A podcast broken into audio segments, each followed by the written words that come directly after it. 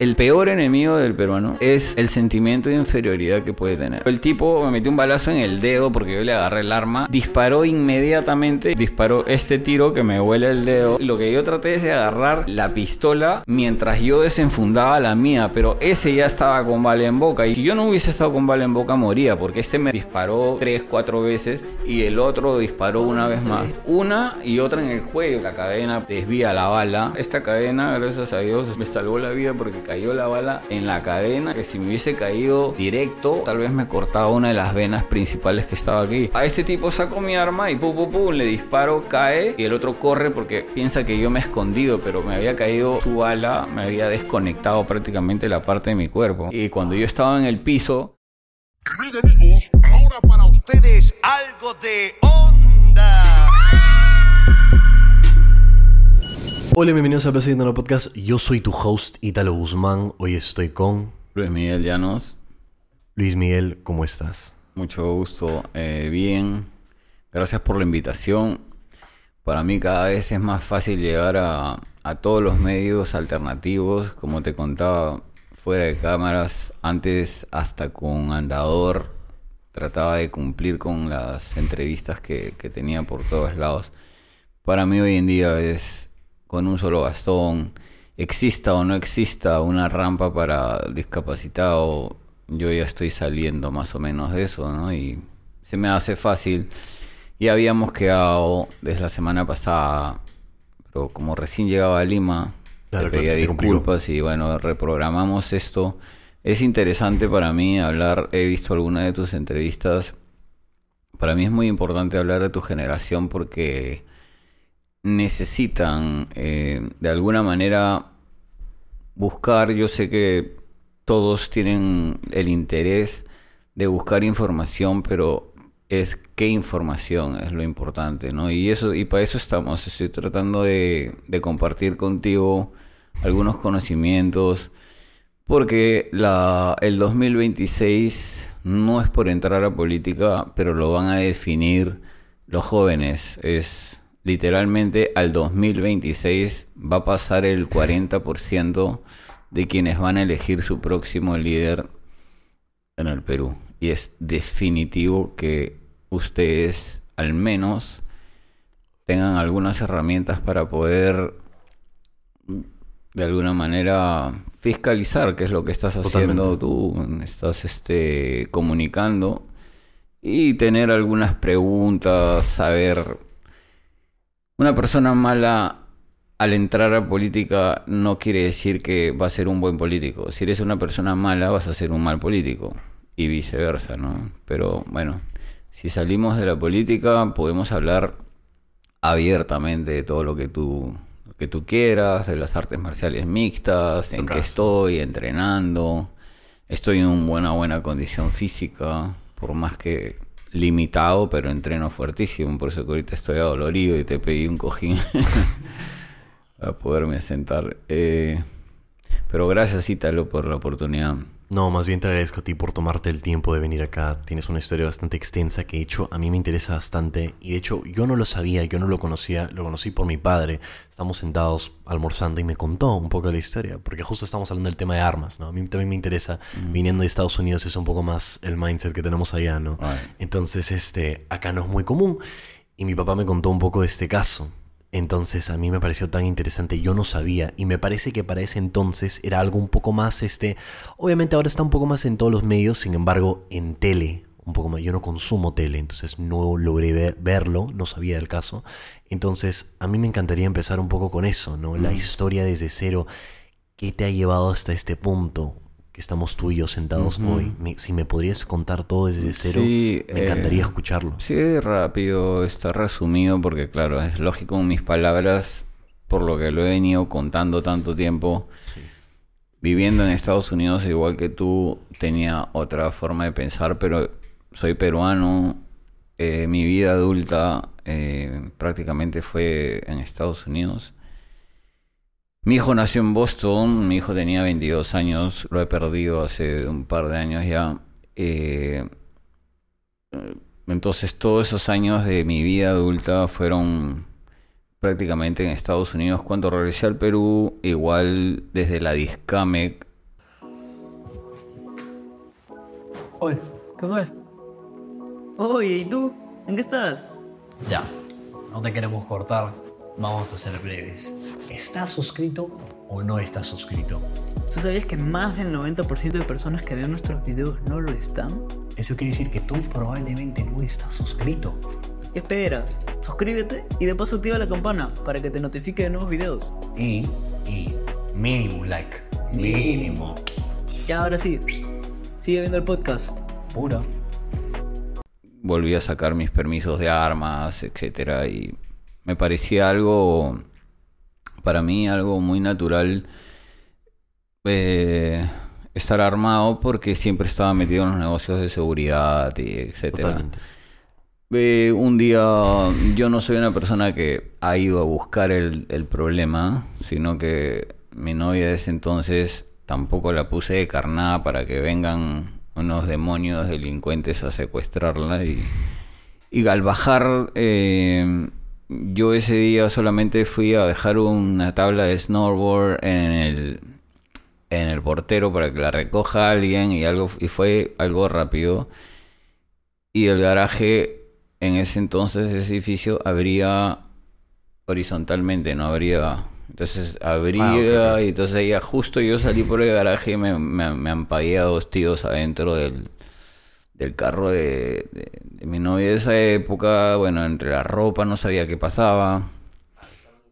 Este estaban, se estaban llevándola a ella con el auto. Ah, ok, ok. Y había otro auto más, pero huevo, hay una gran diferencia que cuando estás trabajando, tú mides la situación, la- la- las circunstancias, si vas a ganar, cuántos son.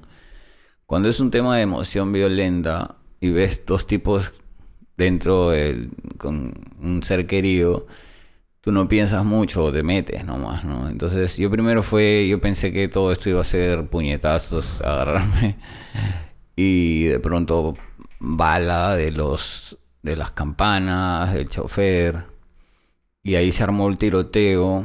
¿Cuántos eran? Eran cuatro. eh, uno era el chofer, era un tipo muy conocido que prefiero no mencionarlo porque. eh, al momento de que sucedió eso, si hubiese pasado en Estados Unidos, hubiese sido un héroe. Literalmente. O sea, están secuestrando a una persona en una legítima defensa de terceros perfecta. En Estados Unidos no me hubiesen condenado, ¿no? Bueno, depende qué medios igual. Aquí fue que yo soy un asesino, que yo fui parte... Hubo una parte de medios que hasta el día de hoy entras a su página y son netamente ahorita denunciables y sacarles el dinero que yo quisiera porque siguen diciendo presuntos delincuentes cuando yo ya tengo una jurisprudencia y gané. Pero al darme cuenta que el Ministerio Público eh, se había apoderado del derecho constitucional de la legítima defensa, porque en Estados Unidos es common law, es diferente, o sea, es- una legítima defensa allá no existe, simplemente existe la, la autodefensa, la defensa propia, ¿no? Te puedes quemar a...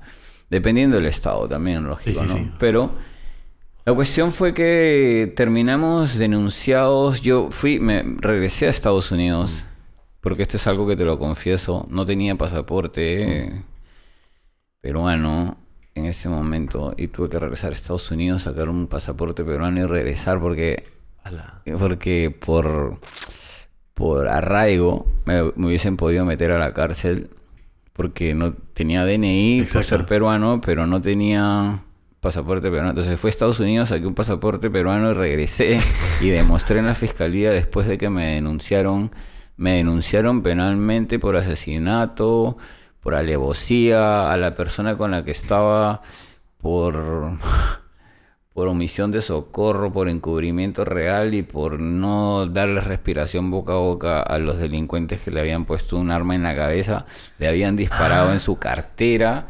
O sea, a ella le había caído, Ahí le cayó bala. a ella, o sea, en el momento de salir corriendo en el, en el tiroteo, como toda mujer chapa su cartera. Y lamentablemente una de las balas atravesó su cartera y chocó en el monedero y se quedó en el monedero y eso fue lo que llevamos a la fiscalía enseñando que acá hubo un cruce de balas y Claro. mira, hay una cartera, se tiraron la cartera, no entregó el monedero, bueno, su billetera con sus tarjetas y todo, porque ella no tenía un medio, lo que querían era llevársela para sacarle dinero durante... Y las denuncias que tenían ellos eran todas manipuladas, siempre cambiaban una letra de la placa o el color del carro o lo que sea, entonces cuando llegaba a un juzgado o a la fiscalía se caía y ellos seguían en la calle porque estaban organizados, raqueteros organizados. Al darles vuelta, eh, salieron a favor muchos medios, así que fue mucho más aplastó a los medios que trataban de decir, porque el, el medio sobre todo que, que, fue el primero que fue a atacarme, a hablar basura, llegó a la escena del crimen y los encontró vivos y dando vueltas, porque en ese tiempo yo fui uno de los que cambió el, la regulación de este país por lógica y por común, por Sentido sentido común el calibre de las balas, porque acá solamente te permitían tener una balita chiquita que era la, la 380, que tenías que dispararle varias veces para detener a un, a un individuo, porque tú bien conoces, bueno, en inglés se llama stopping power. El stopping power tú necesitas tú para detener un tipo, digo, esto se ha visto mucho en Estados Unidos, te vacían la caserina si tú le apuntas la pistola, no sueltas el arma simplemente. Imagínate, ¿no? Y le vacías la caserina de un punto 40, de 45, de lo que sea. Entonces yo les explicaba en ese tiempo, ya después, uh, cuando cambió de Discamec a la Sucamec, yo les expliqué lo que era un stopping power, lo que era una, una bala para poder parar un individuo y no matarlo, y no tener que seguir disparando y esa balita atraviesa y no solamente hace más daño. ¿A quién tuviste que explicarle? A la organización que supuestamente el ministerio, el Ministerio del Interior en ese tiempo tenía, pues lo sigue teniendo hasta hoy en día la cartera que es la Sucamec, pero en ese tiempo era la Discame que estaba regulado por militares y tuve que escuelear a militares. O sea, no sabían. Hacer, no sabían de armas, no sabían de balas, no sabían absolutamente nada. Ellos decían que la Parabellum, que la Dundum explotaba adentro, o sea, era solamente se habían dejado llevar por, por, por, por, historias urbanas prácticamente. Pero para hacerla corta, cambié la ley, creé una jurisprudencia, me comí un año de, de, lucha contra el Ministerio Público, les gané, se cambió de proporcionalidad a racionalidad. Se cambiaron varias cosas, o sea, no estoy, no estoy pidiendo mis laureles. Sigo hasta hoy en día con una lucha porque te lo contaba fuera de cámaras, el derecho constitucional de defenderte está desde la primera constitución de... Somos uno de los pocos, de los pocos países que hemos tenido más de 10 constituciones. ¿eh? Quieren cambiar una más, quieren hacer una constituyente. Pero dentro de la constitución de estamos hablando desde Sánchez Cerro, desde que llegaron los españoles y le dieron armas a los indios para que se puedan defender eh, en la guerra con Chile. Esto lo acabo de decir hace poco y casi me dan un, una querella. La causa para los millennials y para las generaciones nuevas. La, la, causa, la causa rellena viene de la época de la guerra con Chile, que era por la causa, como nos sobraba la papa y el pescado, hacíamos un revuelto y vendíamos por la causa, la causa, la causa, era la causa, la guerra. Y en esa época el presidente creó la milicia porque el ejército no abastecía y los peruanos les hay clubes de tiros que hasta hoy en día existen para la autodefensa, que no solamente es la autodefensa de la legítima defensa, sino es la legítima defensa en su amplio espectro de defender tu país. Tu país se defiende a qué? Ya no somos este, unos indios con taparrabos. Necesitamos las armas y está dentro de nuestra constitución. No es como la segunda enmienda de Estados Unidos, mm. Está muy clara eh, pero nosotros tenemos algo parecido, solo que nos las han, nos las han tergiversado de cierta manera, que nos han dicho es un privilegio tener un arma. Tienes que ser rico, tienes que ser o tienes que reventarle la mano a la institución o a quien sea para que tú tengas una licencia y asimismo han bajado las licencias para portar armas. Entonces en igual de proporcionalidad, si el delincuente viene con un arma ilegal, Mm. sin documentos, No. ¿por qué, por qué el ciudadano de bien que no viene a cometer el acto delictivo no se puede defender desde con una motosierra o un arma que te la heredó tu abuelo? Pero tú ya eres para el Estado, eres un prácticamente eres un delincuente, porque como te has quedado con el arma, con la escopeta de tu abuelo o la pistola de tu abuelo, y como no se la estás regalando a ellos para que terminen en la mano de los delincuentes, según yo, entonces tú entras dentro de una ilegalidad. Entonces esto está de cabeza. Entonces, contándote, resumiéndote décadas atrás, yo le decía en todos los programas que, que me entrevistaron. Ayer tuve una entrevista justamente por lo que sucede hoy en día en Ecuador, por el narcoterrorismo, el narcotráfico y todo eso. Todo eso se defiende una persona mala con un arma. El único que la para es una persona buena con un arma. Punto. Esa es la filosofía. Entonces, ayer va a salir pues en ATV, en día de... Yo hablo las cosas tal cual y como son. Yo estoy muy seguro de que hay muchos políticos que no tienen los huevos, discúlpame la palabra, Tranquilo, no tienen, los, tranquilos. no tienen los huevos para decir las cosas como son.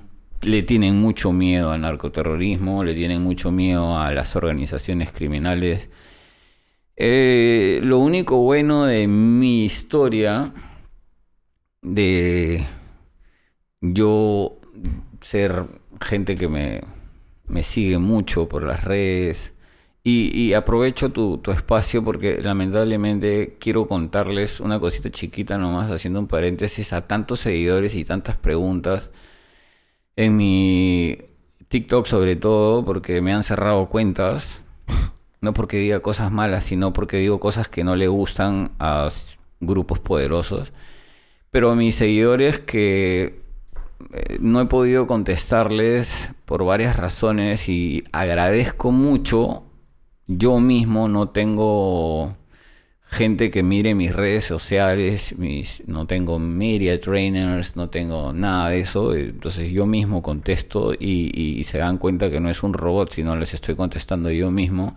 Pero les, les doy, les pido que tengan un poco de paciencia y que les voy a contestar y a veces necesito lentes para poder verme y he perdido mis lentes y que me den un tiempo mañana pasado ya les voy a contestar. Tengo muchos seguidores que me preguntan qué hago, cómo sigo, porque mucha gente está en mi situación y para otras soy un villano, pero para el 99.9% eh, soy una persona que ellos en su fantasía, y lo agradezco, me quieren ver defendiéndolos, ¿no? En esta vez que he quedado con una condición que me he salvado con las justas, yo sí sé que tengo mucha suerte por eso, eh, no puedo maldecir la situación en la que estoy porque me gustaría estar Obviamente. corriendo, ¿no?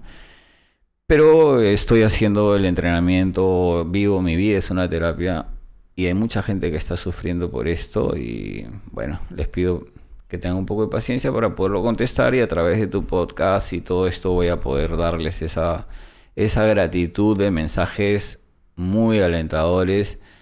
Muchos quieren que me meta política y también se los agradezco por las buenas intenciones, pero bueno, vamos.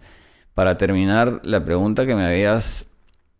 Después de, después de décadas de, de- de entrevistas, yo le decía que el fondo que íbamos a tocar en el Perú todavía estaba mucho más abajo para tocar, como te lo digo ahora. Y la entrevista ayer trataba de eso. Y, y es increíble, ¿no? Porque yo no tengo una bola de cristal. Es simplemente...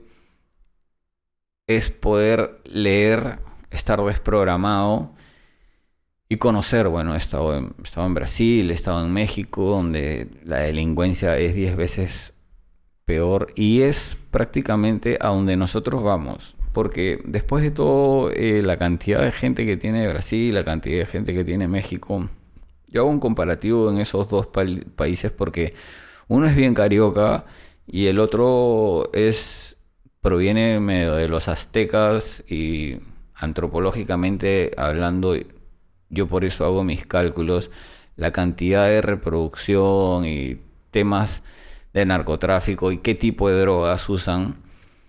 Entonces, por ahí más o menos yo veo y hago un plan y futurizo lo que puede pasar en el Perú, ¿no? Con unas leyes completamente favorables a los delincuentes.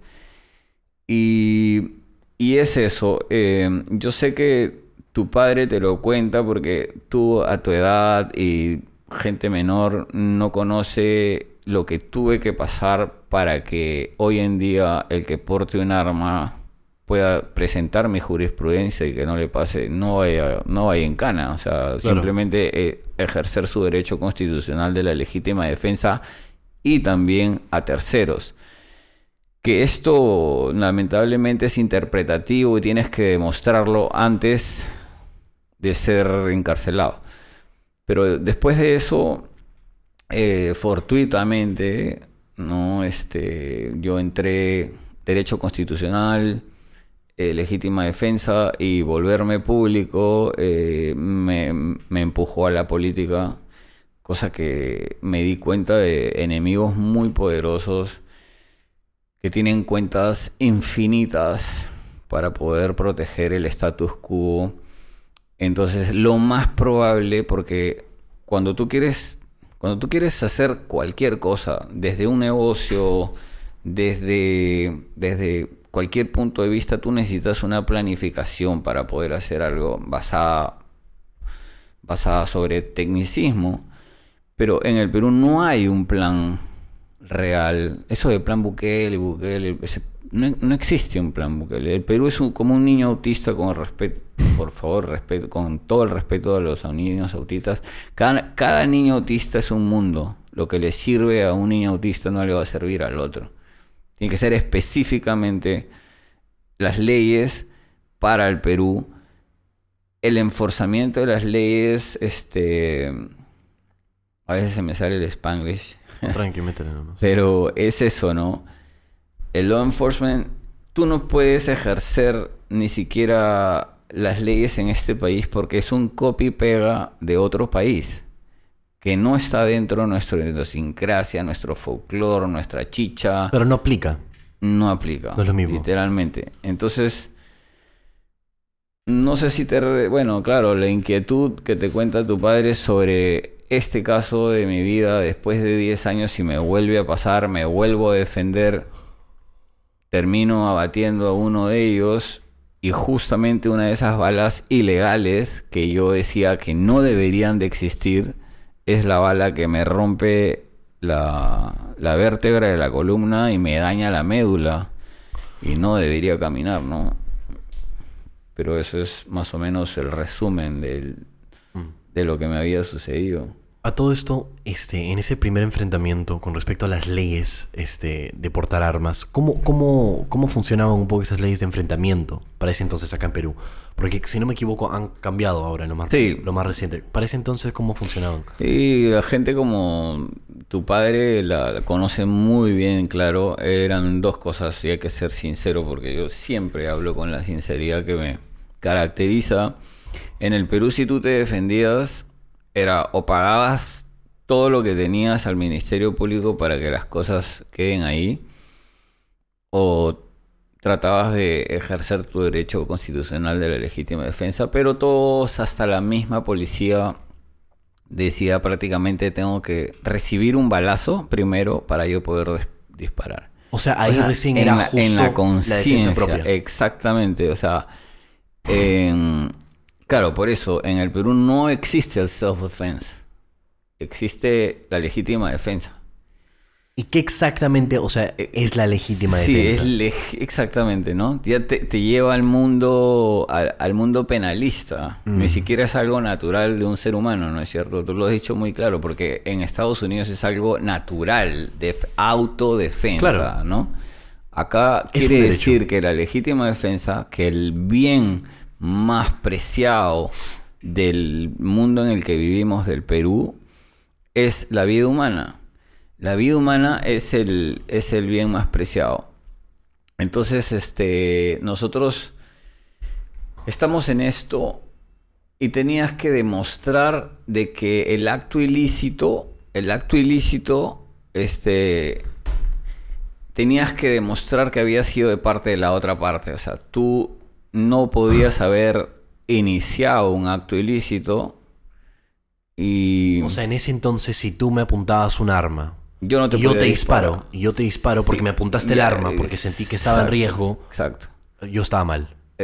No lo podías probar. O sea, ¿cómo, o sea, ¿dónde está tu herida de bala para poder haberlo matado a la otra persona? O sea, así, así, así estaba la cosa. Tenía que básicamente dispararte como para que tú Exactamente. actúes. Qué Entonces, cojudes. el mismo policía no podía ejercer. Estábamos dentro, pero es que habíamos entrado, eh, éramos parte, para, para no, no ser el mal visto dentro del Foro de Sao Paulo, de la CID, de todas estas eh, organizaciones internacionales que están del lado del delincuente, del terrorista, y es lo que justamente le está pasando a Ecuador. Ecuador está llamando guerra interna algo que no es guerra interna, simplemente son delincuentes que se han levantado en armas porque es para mí es un globo de ensayo. O sea, no creo que exista, por, por más guachiturros y pastrulos que han entrado a un canal de televisión, no tengan una, una salida y poner al gobierno en jaque para que los dejen en libres, con rehenes o no, y salir antes que los agarren. A estos han hecho un globo de ensayo porque no van a detener el narcotráfico está pasando por otro lado. Es como cuando nosotros bien conocemos, sueltan en el aeropuerto 20 burriers, chapan a dos. ¿no? Chapan a dos, hacen un escándalo que han agarrado dos burriers, pero pasaron ocho. Pues, ¿no? Mm. Entonces, eh, las rutas ayer le conté al periodista sobre varias cosas, sobre hasta dónde llega el narcotráfico, de poder controlar la política, de poder controlar los, por supuesto, el, el- la administración de justicia. Y ayer fui claro con ellos. No sé cuánto editen, cuánto suelten, no lo conozco porque a veces yo no acepto programas grabados, prefiero estar en vivo porque no me lo cortan y si me equivoqué, me equivoqué, pero no me lo editan o no me lo ah, tergiversan como para... sacan que de contexto, sacan de contexto, claro. exactamente. Entonces, sí, hoy en día más o menos ya el poder que tenemos en, en el teléfono, este... eh, el poder que tenemos de comunicarnos nos hace un poco libres. A eso yo le llamo democracia real. Todavía siguen siendo democráticos porque hay algunos medios alternativos que sí están parcializados y comprados y subvencionados por algunas. Por eso que yo creo que es importante darle énfasis. Pero yendo a, ese tema de la delincuencia que nosotros, por ejemplo, tu teléfono está hoy en día conectado a tu sistema nervioso. Un joven que, sobre todo un chico que tiene su, su cuenta de banco, su flaca, sus amigos, sus redes sociales, todo eso, está dispuesto a perder la vida por su, por su Por teléfono, porque él no lo considera como que un device, o sea, es un aparato que yo compro otro y inmediatamente otro no, sino que te vas a quedar sin el plan que tenías el fin de semana y encima de ahí a comprarte otro para bajar todos tus datos de la nube. Entonces, en, en ese, en, en esa emoción, realmente, porque los sentimientos primarios, está el miedo, pero entre el miedo confuso, tú puedes esconder, pelear por tu teléfono y el delincuente no es un Robin Hood, sino yo lo he dicho en otros, es un demonio por sexo, drogas y alcohol, te va a meter un plomazo y te lo clava. Y bueno, tenemos en las estadísticas chicos que han muerto por sus teléfonos. Entonces, este, yo hace poco hice, no fue un experimento, pero le habían robado el teléfono a una persona y hablé de un teléfono y cómo defender tu teléfono. Y tuvo 300 mil vistas eh, por, por hablar de, por tallar y por poner cosas de teléfonos. Ajá. Quien te debería devolver el teléfono, que a mí sí me, es para mí, eso sí me parece justo, es el Ministerio del Interior. El Ministerio del Interior gasta millones de soles de nosotros, de los peruanos, de todas las personas que están, desde que, desde que estás usando electricidad, estamos pagándole a funcionarios que no funcionan. Entonces el gobierno, la cuestión era, yo, la segunda parte del video que yo les prometí, bueno, la primicia te la doy a ti y es más, o sea, contesto antes de hacer un video porque yo a veces no tengo ni siquiera un trípode, alguien que me agarre el, el teléfono. Yo estoy presentando, porque no tienes que ser congresista para poderlo ser, estoy presentando un proyecto que el teléfono lo tienes que asegurar como tuyo en una comisaría, ponerle las características, te lo roban y el ministerio te lo, tiene que devolver tal cual. Si es un iPhone 5, si es un iPhone tal, tal, tú al momento de poner la denuncia o lo que sea, hay que tener cuidado con las falsas denuncias porque son penales.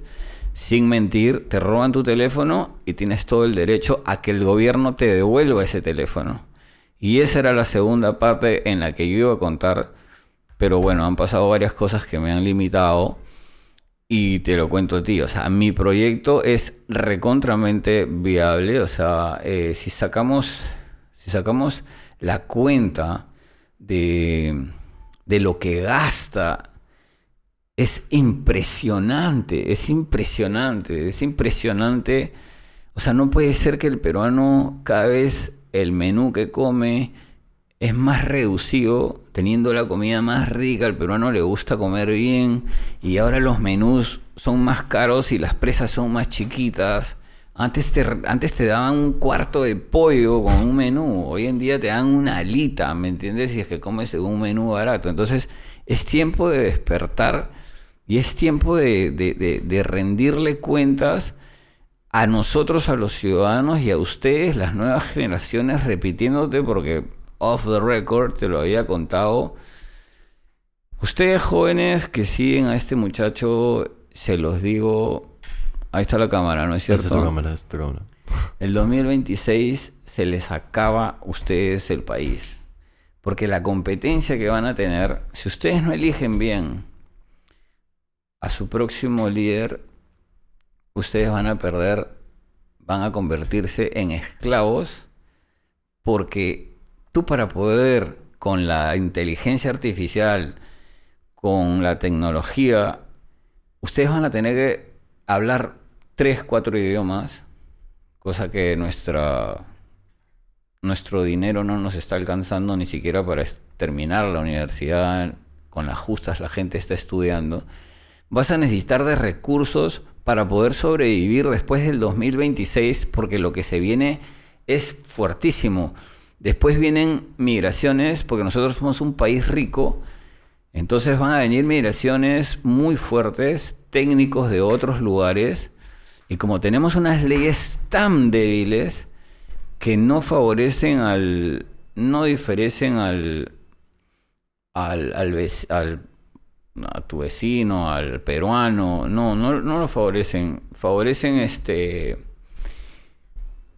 a organizaciones eh, transnacionales como lo que está sucediendo actualmente y te lo explico así de simple. Tu derecho constitucional, estábamos hablando supuestamente de un derecho constitucional de la legítima defensa.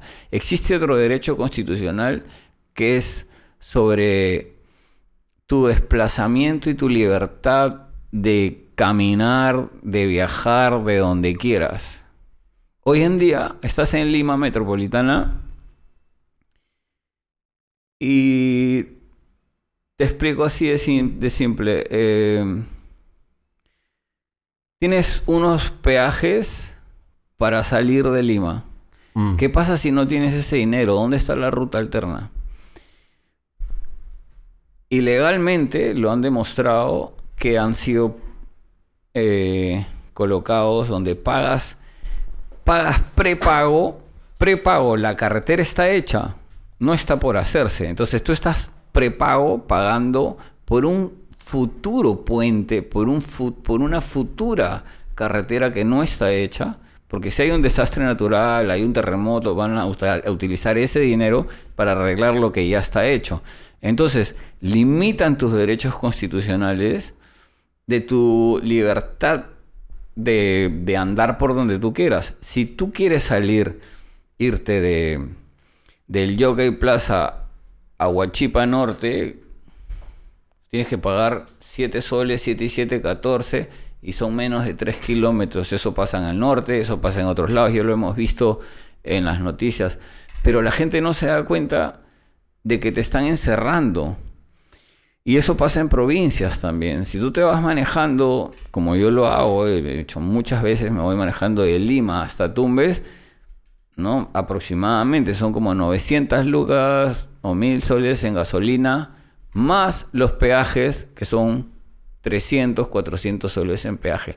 ¿Qué me está dando? ¿Qué, qué me está dando? Me está dando un turnpike donde, porque a, a eso se va el peaje. El peaje es, yo pago por ir más rápido.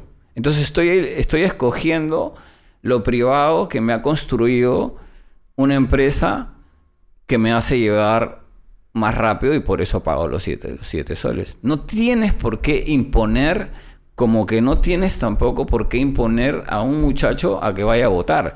La ausencia de votos, justamente a tu edad, hay mucha gente, al pinchista, al chivolo, prefiero pagar la multa, yo no quiero ir a votar. No sé por quién votar, no me gusta el tema. Entonces, en la ausencia de votos viene la trampa también. Entonces, ese derecho constitucional de elegir y ser elegido es otra vez otro derecho restringido que tienes que salir a votar y te tienen que poner la multa.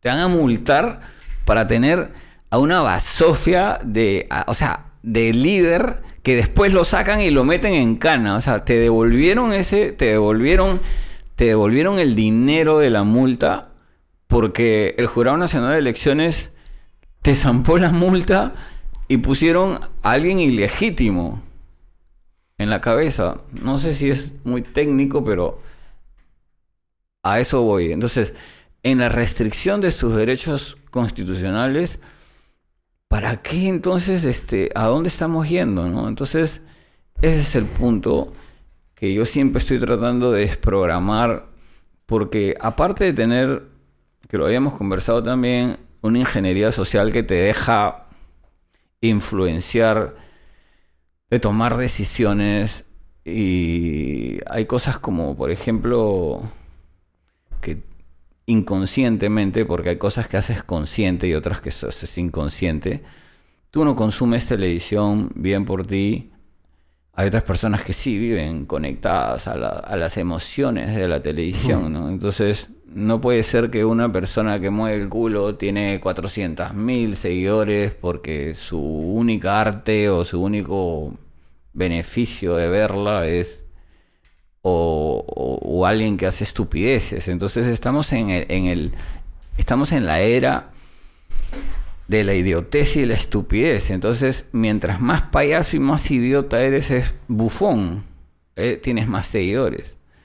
O sea, no es de que tienes más seguidores porque estás haciendo algún trabajo que va a trascender. Y es eso, mi mensaje al, público, a los jóvenes, es que estén ellos. La sartén por el mango la tienen los jóvenes. Y estoy seguro que los políticos van a ir donde los jóvenes van a estar buscándolos para tratar de convencerlos a que, sí, a que voten por, por una nueva cosa, algo nuevo que viene y todo esto. Entonces, en ingeniería social hay que tener mucho cuidado. Desprogramarte es algo no muy difícil, pero a la misma vez, lamentablemente, tenemos este la televisión y el, con- el consumo. No solamente estamos hablando de, de la televisión peruana, ojo, estamos hablando de. Todos tienen hasta es más, piratamente tú puedes ver muchos canales extranjeros. Claro.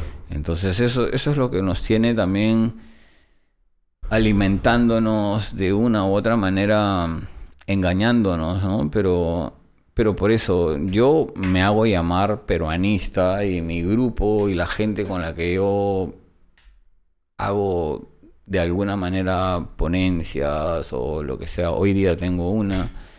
Voy a participar ahí en, el, en el Hotel Casandina a ver una ponencia. Me han invitado.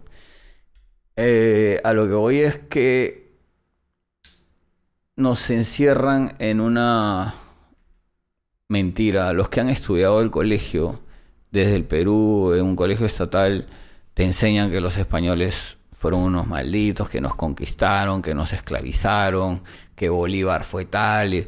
Gracias a Dios yo veo que en las redes la gente se está, está sacando la verdad y la historia real y está luchando contra esa con toda esa desinformación, con toda esa mentira.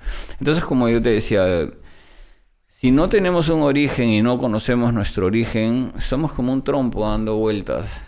El peruano orgulloso de ser, haber sido un imperio y fusionado con otro imperio, deberíamos de llegar a algún lado y no dejar que las transnacionales con sus ideas, con su, con su ingeniería social, con su dinero, nos recorten nuestros derechos constitucionales. Ojalá que no haya sido muy técnico sobre eso y que se pueda entender, pero veamos este ya las reacciones cuando cuelgues o cuando estén escuchando esto en vivo, no, no lo sé. De cierta forma sí te entiendo, o sea, con respecto a... O sea, yo sí considero que falta cierto cambio de chip o mentalidad acá en Perú, ¿no? Creo que nos quedamos lamentablemente consumiendo el mismo contenido basura que nos infecta un poco la mente, que, que creo que nos, nos atonda, ¿no? Este... Y nos limita un poco la creatividad, eh, la habilidad de poder pensar más allá, ¿no? Y avanzar y progresar la sociedad que tenemos, ¿no? Claramente. Eh, y eso es lamentable, ¿no? Entonces por eso también eh, un poco la idea de este podcast y en general compartir educación, historias en general, ¿no?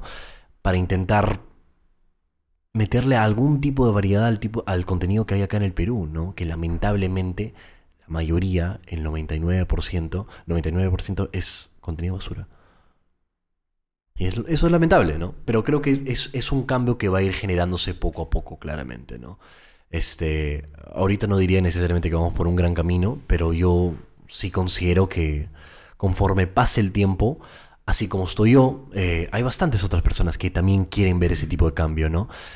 Y creo que poco a poco se van a hacer más, se van a multiplicar y vamos a poder lograr eso, ¿no? Esa es la idea. Me parece muy bien, te felicito. Eh, no hay otra que poder comunicarnos. Nosotros somos top de la cadena mm, darwinistamente hablando porque nos comunicamos. Prácticamente el ser humano nos volvimos los seres supremos de este planeta por simplemente comunicarnos. Entonces, hoy en día, darwinistamente hablando, el que nos se adapta a su, a su entorno, muere. Por eso fue mi advertencia a, a, los jóvenes que van a terminar su universidad, van a tener un cartón, pero a la misma vez no van a tener una competencia, porque hoy en día, hoy en día tenemos, yo lo llamo invasión, porque no es una migración,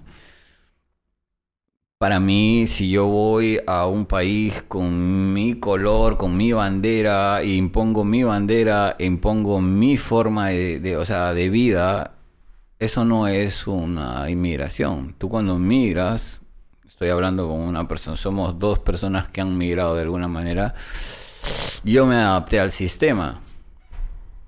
Yo, nada, al contrario, orgulloso de que me hayan recibido en otro país y cooperar. No, si me pusieron un ticket, bueno, lo pagué y no voy a alterar ni siquiera la paz de esas personas. Si estamos viendo en el planeta que esta migración, no solamente en el Perú, sucede lo contrario. O sea, vas con tu bandera, vas, jodes, destruyes y tú quieres que ellos se acomoden a tu, a tu sistema. Mm. No es así. Entonces todos los países tienen que tener su defensa y el Perú tiene que tener una defensa porque en, la mano de obra no, no calificada, ¿por qué no saltaron las ONGs supuestamente, ¿no? ¿Dónde está construcción civil, por ejemplo? Porque piden cupo para meter a una persona, joden por, por las construcciones, pero de, si tú tienes una mano de obra ilegal, no calificada, ¿dónde estuvieron las ONGs que antes jodían por eso? O sea, no las hay. Al contrario, hay una subvención, existe plata, existe dinero de ONGs, millones de dólares, que los hacen migrar. ¿De dónde, o sea, ¿De dónde sacan pasajes? ¿De dónde sacan todo el itinerario para llegar a Estados Unidos? Para hacer, o sea, cuando Estados Unidos, que esto va a pasar, y no hay otra salida, desde mi punto de vista, en Estados Unidos tiene que entrar en un martial law sí o sí. Te acordarás de mis palabras, te acordarás de, este, de esto que quedará grabado. Entre el presidente que entre, que sabemos que... De todas formas, hay que, hay que darle contexto a la gente que es martial law. A ver, explícalo. Mm, la ley marcial es prácticamente como acá decir un estado de sitio que prácticamente se toma el control los militares, se acaban los derechos constitucionales de las personas por un, por un tiempo. Entonces, Estados Unidos necesita eso para resetear y volver al orden. Porque yo he sido un agente de law enforcement, entonces yo no podría hacer mi trabajo con las condiciones que existen en ese momento. Y ningún policía quiere salir de su casa con familia y terminar preso por, por, por hacer su trabajo. Entonces, en el Perú, a nosotros nos va a pasar algo peor aún, porque cuando rebote la gente y los voten de otros países, que se van a, van, van a resetearse, nuestro país todavía le falta para poder protegerse. O sea, dicen que han cerrado la frontera de, de- de Tumbes, o sea, y yo lo he explicado muy bien en este programa. No han cerrado absolutamente nada, no han cerrado. El puente es una cosa, es- las fronteras hay muchos lugares, caletas por donde pasar, si quieres pasar ilegalmente, lógico. Con las leyes que hay, quieren decir vamos a sacar a los militares a la calle, si el mismo, o sea, porque esto se llama inseguridad pública, no ciudadana, y esto no me canso de decirlo, y es como te lo decía, es que son psiquiatras trabajando de psicólogos porque no quieren recetar, porque no quieren matar, porque ese es el punto. O sea, al momento de tú reprimir de verdad, tendrías que matar. Entonces, el Perú no va a matar a nadie porque está preso dentro de estas organizaciones criminales, bueno, esas organizaciones internacionales que protegen a los terroristas, a los senderistas, a los exguerrilleros, a los que como quieran. Entonces, cuando tengamos toda esa migración en el Perú, la competencia va a ser desleal. Porque le están dando, le van a dar por, por pagar menos, porque tú sabes que el peruano es regatero, claro que hay consecuencias y las han aprendido, van a contratar nuevas tecnologías, nuevas gente de afuera que sabe cómo se maneja esa tecnología, porque hoy día un arquitecto tiene que ponerse mosca cómo hacer. Hoy en día te hacen estructuras en Europa, tienen una estructura de que el fierro, to- todo el edificio te lo hacen con muchos menos trabajadores, con unos cuantos especialistas que lo tienes que traer. La tecnología viene con sus especialistas. ¿Dónde entra el ingeniero peruano? ¿Dónde entra el arquitecto peruano? ¿Dónde entra el obrero peruano? Me dejó entender. Entonces se hace un edificio. El Perú está centralizado en Lima. Somos 40 millones, según yo, de habitantes en el Perú. Más de la mitad está en Lima. Y nos olvidamos de que como una noticia, o sea, yo conozco, conozco porque, entre comillas, en mi DNI soy provinciano. ¿Cómo puede ser que yo tenga un gran problema de un puente donde lo único que nos une al Perú, en una ciudad fronteriza como Tumbes, se rompe un puente y no salen las noticias? Pero si un perrito cagó en la puerta y meó en la puerta de una señora, se hizo noticia en todos los canales y en redes sociales.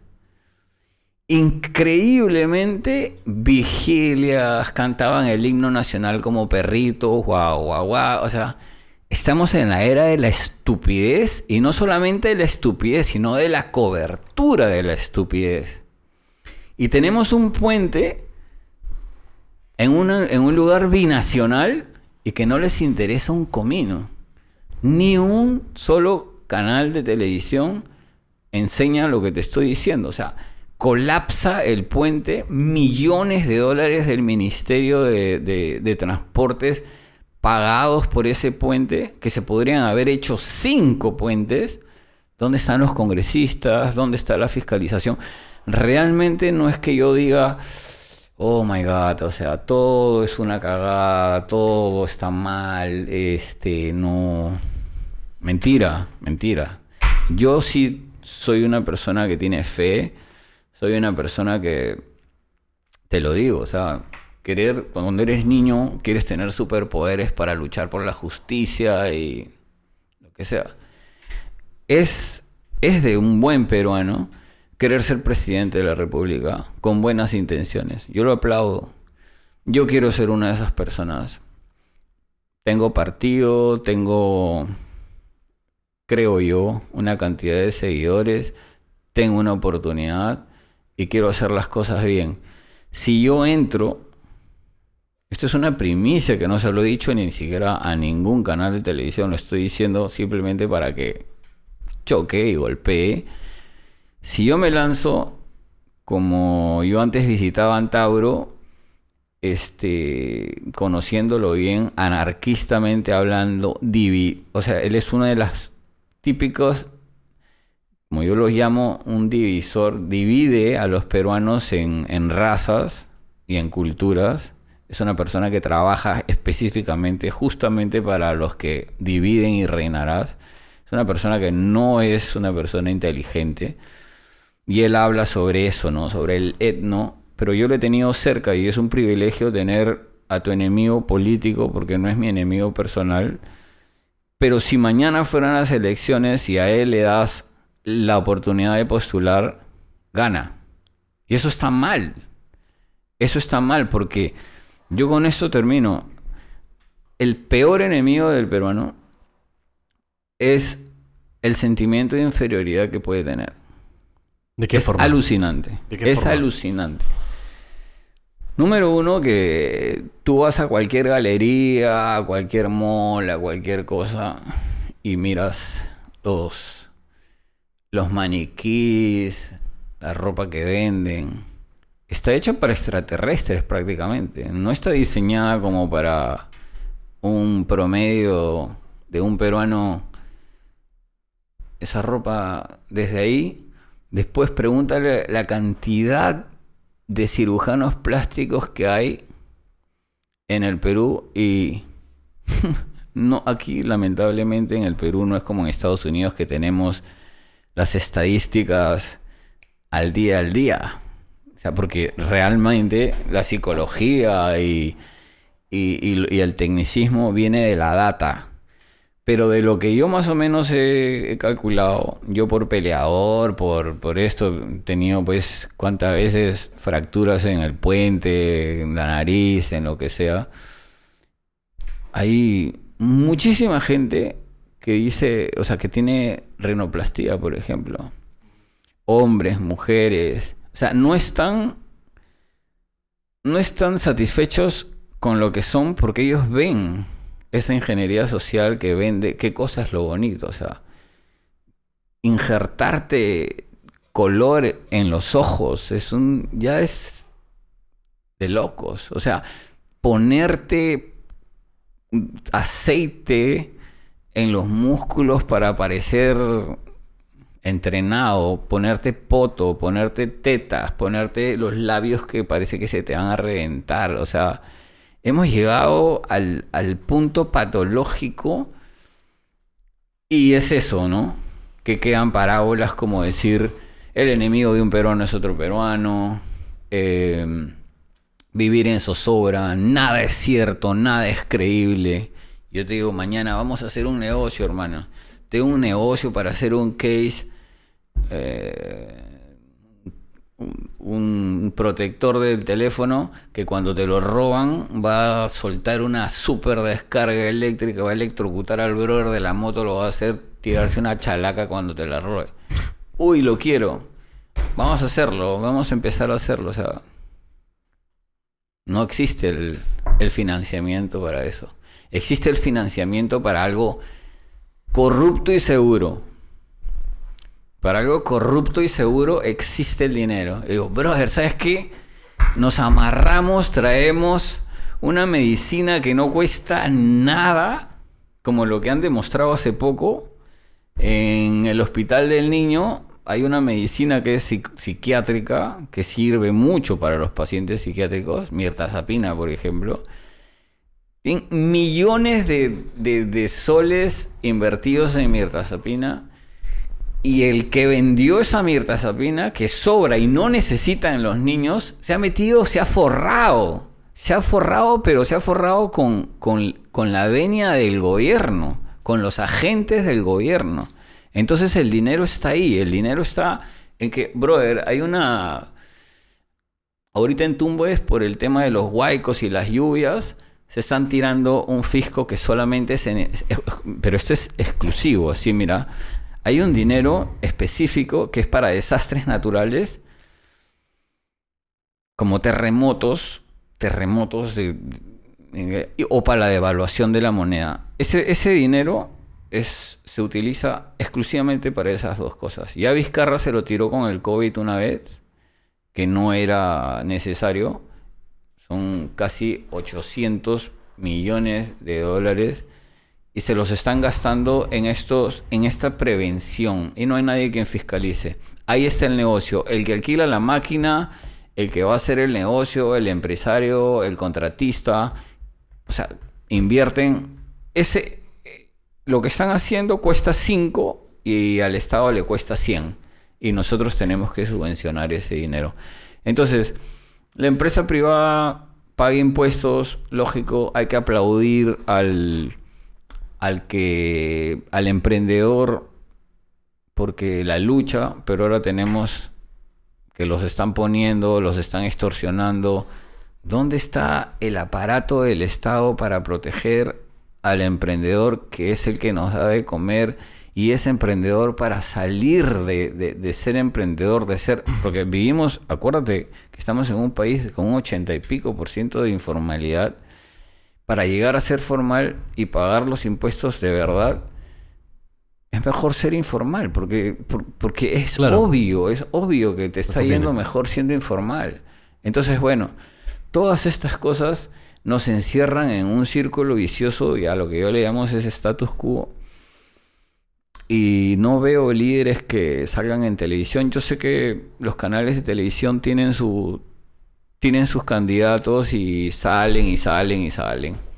Y bueno, y les doy les mando toda mi las buenas vibras que puedan haber, pero yo no creo que un gordito pavo que sale en la televisión diciendo una cosa que sea un técnico y otra cosa que pueda llevar el control de este país caótico con gente realmente se sabe la trampa porque se sabe la ley y no lo vas a arreglar simplemente con, con caricaturas y intenciones sin ningún plan de gobierno real que se pueda adaptar a este país. Entonces, nada, no los quiero aburrir con la política a los a los chicos que van a estar mirando esto, pero sí no se va a poder lograr este defender nuestro país si es que yo la tengo muy clara. Si no hay, si no van a haber muertos, para hacer una tortilla hay que romper huevos. Y mientras sigamos en este, como estamos, no vamos a salir de esta, de esta esclavitud en la que vivimos contra un gobierno ilegítimo, un gobierno que nos que no solamente nos esclaviza y por otro lado organizaciones criminales y por otro lado raqueteros que no podemos estar ni siquiera libres y contentos con tu teléfono o tu cadena de oro o tu reloj que te lo has ganado con esfuerzo. Bueno, con eso creo que los estoy aburriendo un poco a tu, a tu No, tranquilo. pero ahí, este, no, para mí no todos son balas. Te, te he mostrado ahí una ONG que es la que llevo. Trato de hacer el bien por mi lado sin tratar de refregarlo en la cara. Y hago mis cosas este, silenciosamente por, por mi país, ¿no? Porque simplemente lo amo. Viví mucho tiempo fuera y aprendí a amarlo cuando, cuando estuve afuera y cuando estuve aquí, ¿no? Y ahora que estoy aquí estoy tratando de hacer cosas, pero lógico, todo tiene un límite y el poder de, de quedarme lo tienen ustedes. Totalmente. Es loco porque siento que de todas formas, o sea, bueno, ¿tú cuánto tiempo viviste en Estados Unidos a todo esto? 20 años más o menos. 20 años, ¿a partir de qué edad? 19 aproximadamente. Locazo. Creo que obviamente eso atribuye a un poco tu forma de pensar, ¿no? De todas formas, cuando tú sales, creo que te puedes percatar mucho más de lo que está realmente pasando dentro de tu país, ¿no? Y es loco porque ni siquiera, a veces, estando dentro de, no te percatas, pero al momento que tú sales, te das cuenta y dices, ah, man, ya, esto es lo que está pasando. Sí. Y creo que, bueno, es necesario, bueno, a mí definitivamente me ayudó eso, ¿no? También de todas formas. Te Este- acostumbras, te acostumbras. Me hacen, a veces me hacen preguntas locasas, pero si tú te puedes imaginar en kilómetros nomás, nosotros manejamos, hemos manejado en Estados Unidos 100 kilómetros y nos hemos demorado cierta cantidad de tiempo. Acá un carro no se maneja, o sea, tiene un kilometraje, pero está prendido 10 veces más de lo que está prendido un carro en Estados Unidos. Está metido en tráfico. Estamos hablando que ya se acostumbró la persona a ser un esclavo. ¿Por qué? Porque no trabaja 8 horas. Yo 8 horas clavadas en Estados Unidos trabajaba con media hora de caballerosidad y punto. Acá trabajas, si, trabajas overtime es con tu consentimiento, con un sueldo y medio aparte, pero acá tra- la gente trabaja 14, 15 horas hasta llegar a su casa. Por eso que de eso, de eso hablábamos, de la programación y, y- y esos niños y esa gente, es por eso que tienen que haber amas de casa, porque tienen que cuidar a los niños, porque 16 horas de, de la ausencia de uno de los padres, imagínate de los dos padres. Un culo de tiempo. Entonces estamos viviendo en eso. ¿no? Cuando estás aquí, te ahuevoneas y no la ves como, como nosotros la hemos visto desde otro punto de vista. O sea, es, es, es, es realmente, a mí me da mucha pena, pero esto, esto yo lo he dicho, esto lo de la delincuencia yo lo soluciono en seis meses y en un año el de la corrupción y de IAPA soluciono el tráfico. Pero es obvio porque es un sentido común. O sea, ¿qué hace un camión en hora punta haciendo, re- repartiendo o recogiendo lo que tenga que recoger? Acuérdate que en Estados Unidos existe, existen tres horarios. ¿no? Yo trabajaba de 6 a 2 de la tarde, de 2 de la tarde a 10 de la noche, de 10 de la noche a 6 de la mañana. Pues a las 10 de la noche a 6 de la mañana trabajan todos los repartidores. Y liberamos, o sea, tengo que ser, ¿qué? Tengo que tener un MBA para poder pensar, eso no se le ocurre al estúpido del alcalde de cualquier distrito. ¿No se le ocurre? A mí me pagan, me llaman, me pagan por asesoría, me lo pagan, se lo digo y no lo hacen. Tú puedes entrar, yo no puedo mentir porque a veces entras al portal y dices, oye, este ha trabajado de asesor de tal, tal, tal. Yo les digo, hay un hueco, no pases por ahí, van y se caen. A propósito, no sé por qué. No sé por qué, porque es- están en esa cultura de la imbecilidad. O sea, no hay forma de que tú dividas es tan fácil. No saques a los camiones, págale a la gente sus tres shifts, sus tres, hor- sus tres distintos tipos de ocho horas bien trabajadas. Es mucho mejor que trabajar a tener a un tipo trabajando para ti 14 horas sin las pilas que necesita. No son horas productivas. Y no es humanamente. Si estamos hablando de derechos humanos, puta madre, empecemos por ahí. No podemos esclavizar a la gente y ni siquiera dejarlos ahí en la pista.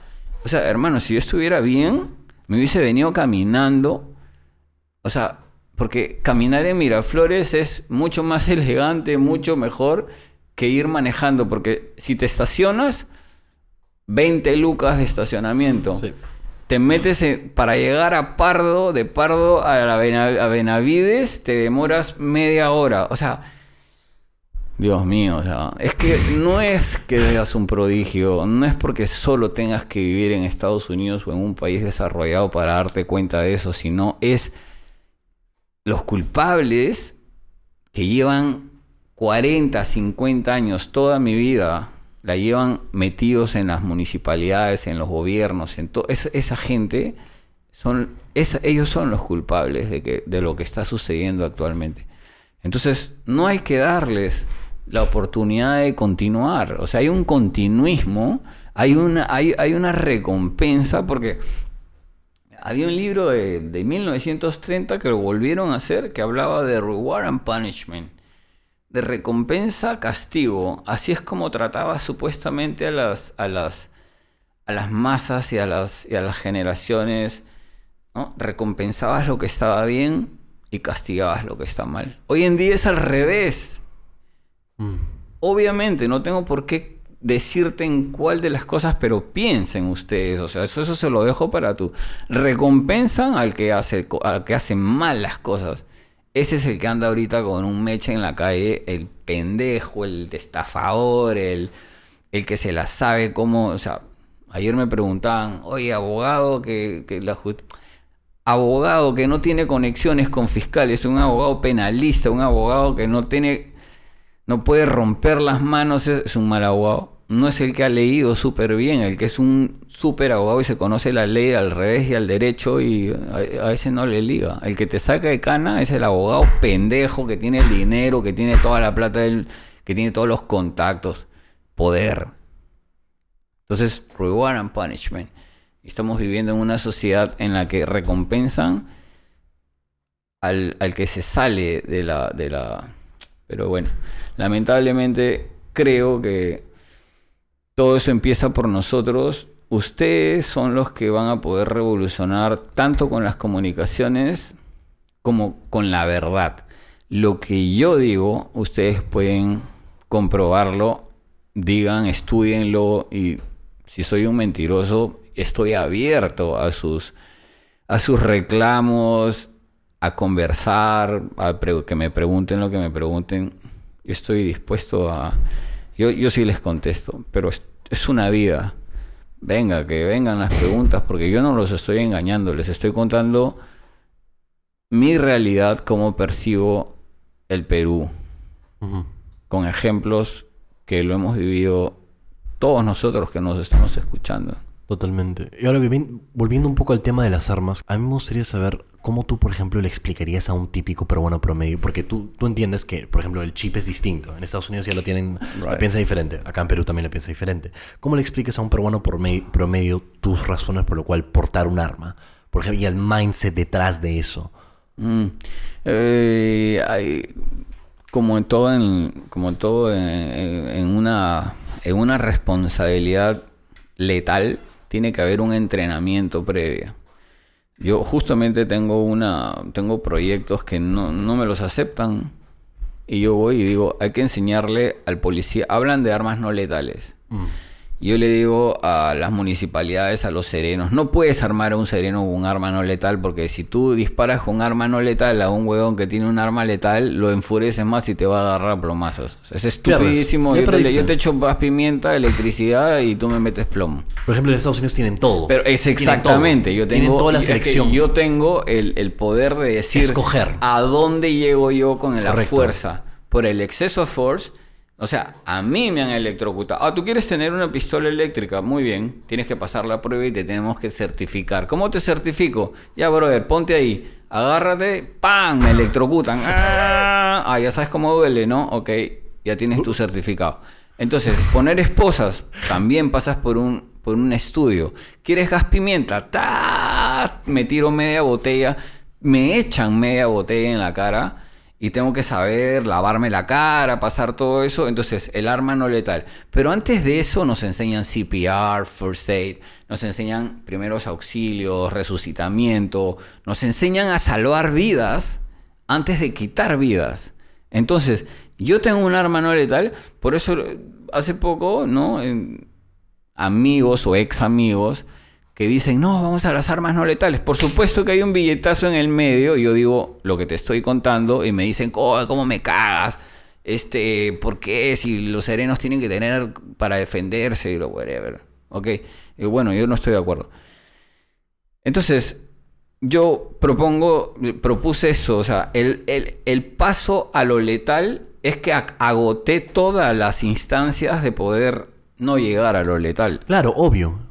Ahora, yo tengo rodeado toda mi vida, he sido un arma, porque desde los 11 años vengo practicando boxeo, a los 16, a los 18, yo no me podía pelear con una persona común y corriente porque la podía matar a golpes, porque es completamente distinto una persona que no sabe pelear con una persona que sabe pelear. Hoy en día muchos chivolos practican MMA y se agarran con una persona que no practica MMA, ese chivolo es considerado un arma.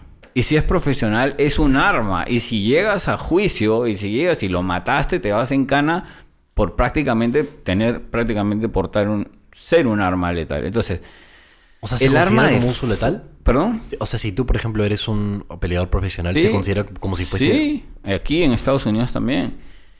Eh, acá ya ha pasado ya. Mm. Chicos que en- en- es- eh, hacen artes marciales mixtas, al- han golpeado, han matado a alguien, se han ido en cana. Bueno, igualito. El, la- el arma de fuego, porque ahí nos subdividimos en algo que es el arma de fuego.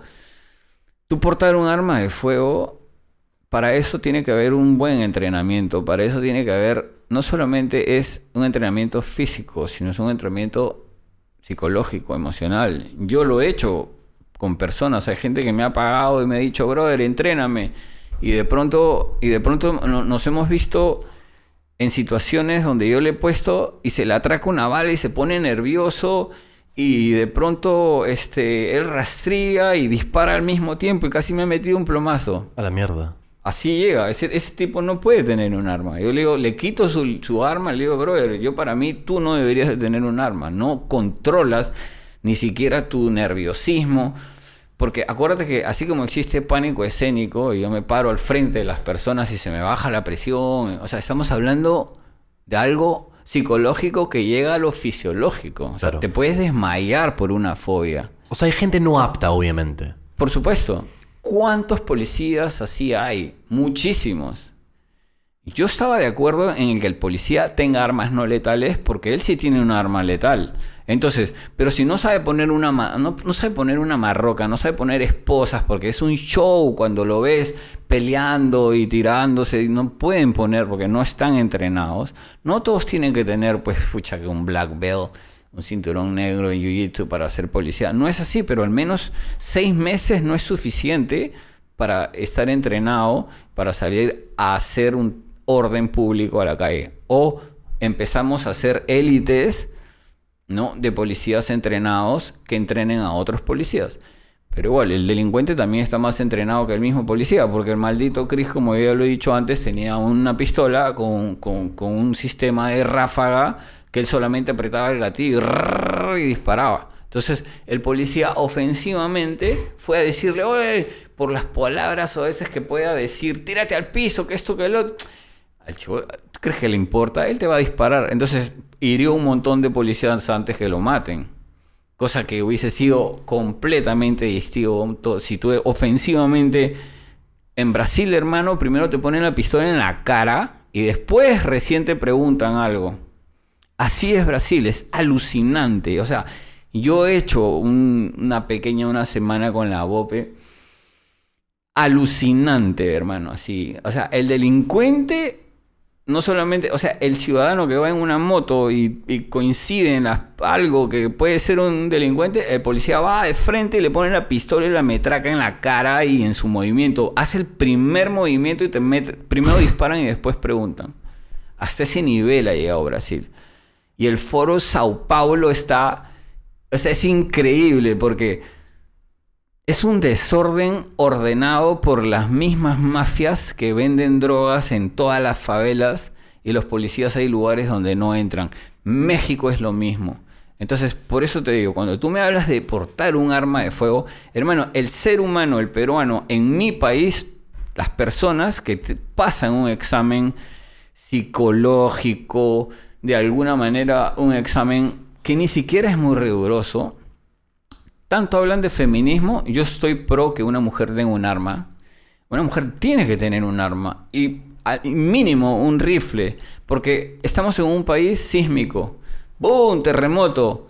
Se acaban los saqueos de todos los supermercados. Se acaba el agua. ¿Tú sabes lo que pasaría en este país? ¿Qué pasaría una mujer sola con tres hijas si no tiene un rifle o un arma de fuego? Van a romper su casa, van a comer a todo el mundo. O sea, va a ser una desgracia. Lo único que puede balancear a una familia, una mujer sola con sus hijas, es un arma. Entonces no debería haber impedimento para poder este, ejercer Portarlo, o sea, utilizarlo. el- el- simplemente la oportunidad de supervivencia. Porque no controlamos absolutamente nada. Este país no está de aquí a que llegue la ayuda. Porque en, en el mismo Estados Unidos, imagínate lo que pasó en, en New Orleans cuando se rompió el dique y se llenó todo de agua en un país primermundista. Yo estuve ahí porque fui hubo un desorden alucinante. Y prácticamente en ese lugar se aplicó prácticamente un martial law. Hasta resolver, sacaron al National Guard para ir coayuda y para poder y la ayuda comenzó a llegar pasando los días. Aquí ¿cuándo llegaría la ayuda después de un terremoto de 8 punto y pico o lo que sea, o sea, con casas que están pegadas con moco en, en- varios sitios al costado de ríos, al costado de- del mar. Entonces, ha crecido desordenadamente. ¿Qué pasa cuando venga un desastre natural real? O sea, ¿cómo se van a defender? No solamente es la delincuencia, no solamente es un gobierno ilegítimo, o sea, la persona, yo soy, el arma de fuego no la puede cargar cualquiera, pero tiene que saber pasar eso, tiene que saber salvar vidas, tiene que pasar por un examen, no solamente llenar cuadritos y cojudecitas, sino una entrevista, tener, ¿no? Verlo cómo se mueve, muy bien, licencia, licencia, y se suma a la seguridad pública, se suma lo simplemente lo, lo, lo metes, lo, lo, añades a que sea una persona que, que, que vaya a coayudar, no cuando estemos en guerra, sino en, en la misma seguridad pública. Entonces, es muy complejo el tema del, del arma de fuego, pero el que quiere andar con una motosierra en su carro y ejercer un delito, un- ejercer eso, ¿no? Ante un delito que lo vienen a asaltar y lo vienen a agarrar y el pata prende su motosierra y le saca la cabeza, sigue estando dentro de la racionalidad. Es increíble, pero es cierto, es un ejemplo. Tú tienes tu motosierra, te ponen los fierros en la cara y tú estás así, prendes tu motosierra y los cortas en pedazos, por más feo que se vea, está dentro de la constitución. Se puede defender con una motosierra. Porque está dentro de la racionalidad, no de la proporcionalidad. Y ahora, todo esto, ¿cuánto había durado el juicio de la, de la primer confrontación? Un año. Un año. Duró un año, sí. ¿Y un la año hasta que segunda? gané. ¿Y la No, segunda ya en la fue segunda como- habían videos. En la segunda pasó rapidito y encima no quieren investigarlo. ¿Qué había pasado en la un- segunda? A todo, eh, porque no, yo no entendí muy bien la historia. O sea, ¿cómo inició? Yo lo que pasa es que ando metiéndome contra, contra organizaciones criminales que están denunciadas como organizaciones criminales. Eh, Cuéntame te, detalle la te lo- te- lo voy a así, mira, es increíble, pero para que veas hasta dónde llega el desgobierno de, de un país. Hay un, hay un río que lo han cortado en Ecuador, una empresa transnacional minera lo ha cortado y su caudal, que era el río Poyango Tumbes, ese río que supuestamente era el agua para poder este, sembrar casi 250 mil hectáreas de comida, lo desviaron y lo mandaron al río Tumbes. Ok. Entonces yo fui a volar drones ahí, a joder por ahí, a ver el caudal. Porque Tú querías existe- ver. Ok. Eh, Yo quiero que abran este río y hace 40 años estamos en una supuesta, porque es un derecho internacional, nadie puede tocar, nadie puede tocar eh, los causales, lo- el cau- ¿no? La línea histórica del río, porque el Amazonas nace en el Perú, imagínate que yo le corto a Brasil el río y le digo, no, te lo voy a desviar por otro lado, me hacen la guerra por agua. Pero en este país no, pasa piola. Entonces yo estaba ahí, cerca de la frontera, jodiendo, jodiendo. Dicen que fue un asalto porque en un asalto en cinco años sales en la calle, por más que me hayan matado. Pero el tipo me metió un balazo en el dedo porque yo le agarré el arma. Este dedo está así porque yo le agarré el arma. O sea, si tú vienes a robarte mi teléfono, yo te tiro el teléfono, tú vas a agarrar el teléfono y yo me quemo a los seis. No me quemo a uno, pero ese tipo fue a disparar directo. O sea, Te fue a disparar a ti, o sea, nada de que era no, un como es que un- querían, como sabían que había cámaras y yo fui a ese sitio porque me sentía seguro. Al costado hay un sitio del Banco de la Nación donde la policía cobra su plata. Al otro lado arreglan circulinas de, autos de la policía. Entonces Ya me sentía como tranqui, supuestamente, era un point donde estaba protegido y vinieron ¿Cuántos como que fue un asalto. Pero si ya se habían robado supuestamente las cosas y el tipo se me acercaba para desarmarme. Pero te robaron cosas, o sea, te quitaron cosas. Sí, se llevaron una, una maleta que supuestamente ahí decía que tenía la plata. Ahí solamente tenía uniformes del COVID que estaba vendiendo y tenía ni 1500 soles. Y la cuestión fue que vino el tipo y, dire- o sea, hermano, si alguien, tú le agarras el fierro a un choro, el choro te lo quita y te rompe la cabeza. Este disparó inmediatamente y disparó Ah, este chucha. tiro que me huele O el sea, tú le dedo. tenías el- Y claro, la yo le mano en el- agarré, yo lo, lo que yo traté es de agarrarle la pistola mientras yo desenfundaba la mía, pero ese ya estaba con bala en boca y yo Ah, Puta estaba con bala. Si yo no hubiese estado con bala en boca, moría, porque este me de- disparó tres, cuatro veces y el otro disparó. ¿Cuántas una veces vez te había más. disparado antes de que tú sacaste el arma? Una, Una. dos, una y otra en el cuello que me cae acá, que la cadena pues desvía la bala. ¿Cuánto- Esta cadena- ¿Cuántas balas te cayeron al final? Tres, ¿no? Pero Tres. Esta, esta cadena, gracias a Dios, o sea, me salvó la vida porque cayó la bala en la cadena y tengo un hueco acá que si me hubiese caído directo, tal vez me cortaba una de las venas principales que estaba aquí.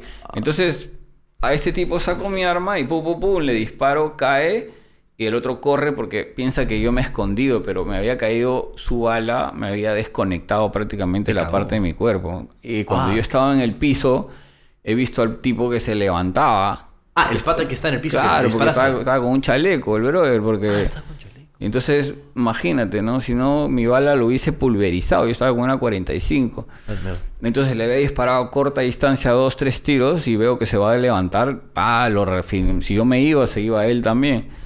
Pero eh, así fue el tema, ¿no? Entonces como que la gente es un poco chocante, pero no pensé que en un lugar con cámaras, entonces, claro, un fiscal ve eso, eso es un robo.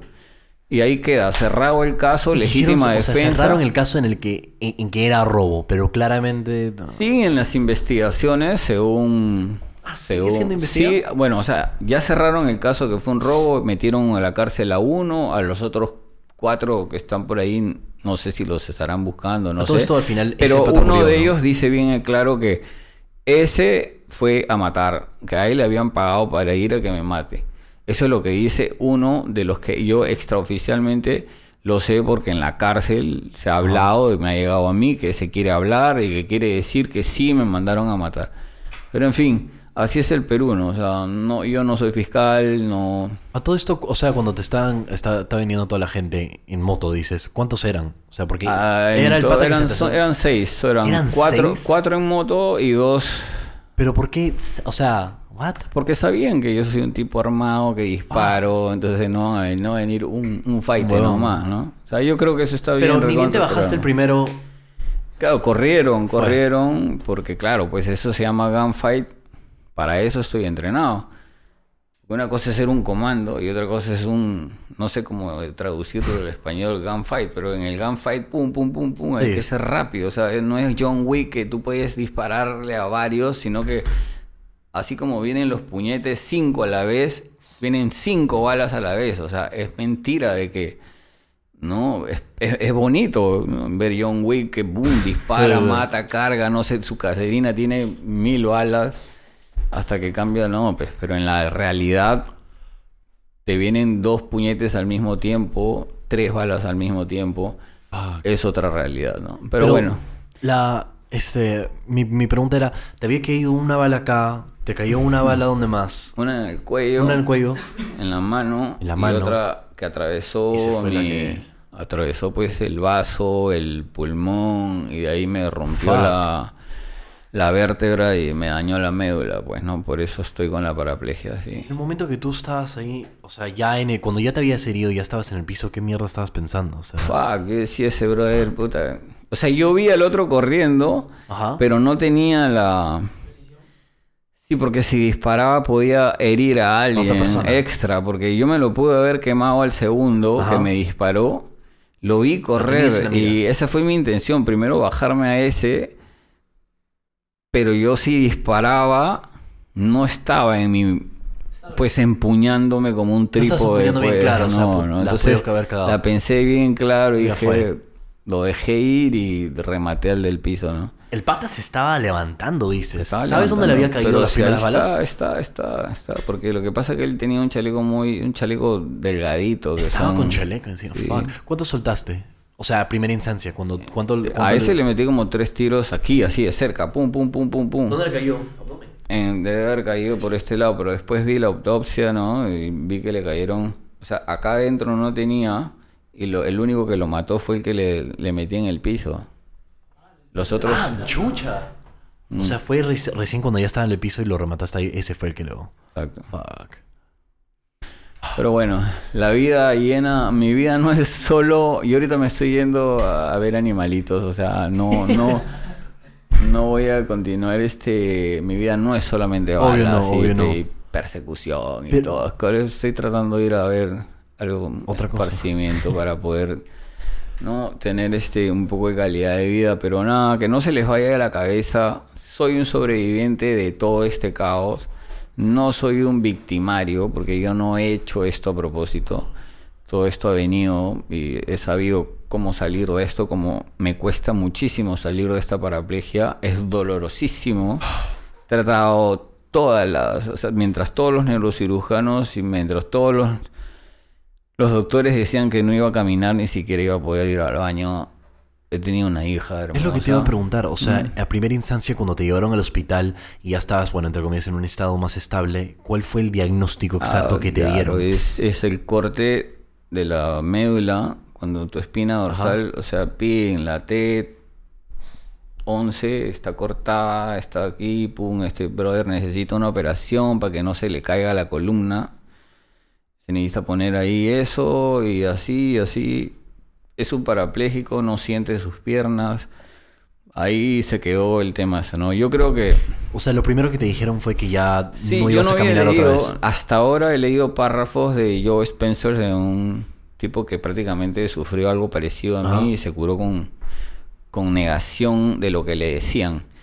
Yo naturalmente negaba de que yo me iba a quedar así, así que luché, luché, luché y en mi TikTok te das cuenta ahí mis entrenamientos son fuertazos, claro que no puedo colgar tres horas de entrenamiento, Obvio. colgo un minuto o dos, pero me saco la mierda entrenando a comparación de otras personas que lo entiendo y, y comprendo y a la misma vez este no los critico. Hay gente que por su dolor se hace el muertito y se echa a la cama No y, y Y, te bueno, vas- obviamente no recuperas, ¿no? Porque, o sea, obvio, ahí lo que, o sea, con tu historia, lo que me di cuenta, lo que me percaté, y también con muchas otras historias similares, es que lo que real parece, no, no soy nadie, ningún experto como para decirlo, pero parece como si fuese un 70-80% mental, la, la realidad de poder salir adelante y de repente poder mejorar las piernas y de poder caminar otra vez, es mental. Porque si no intentas hacer esa rehabilitación, si no intentas hacer esos ejercicios, esos estir- estiramientos,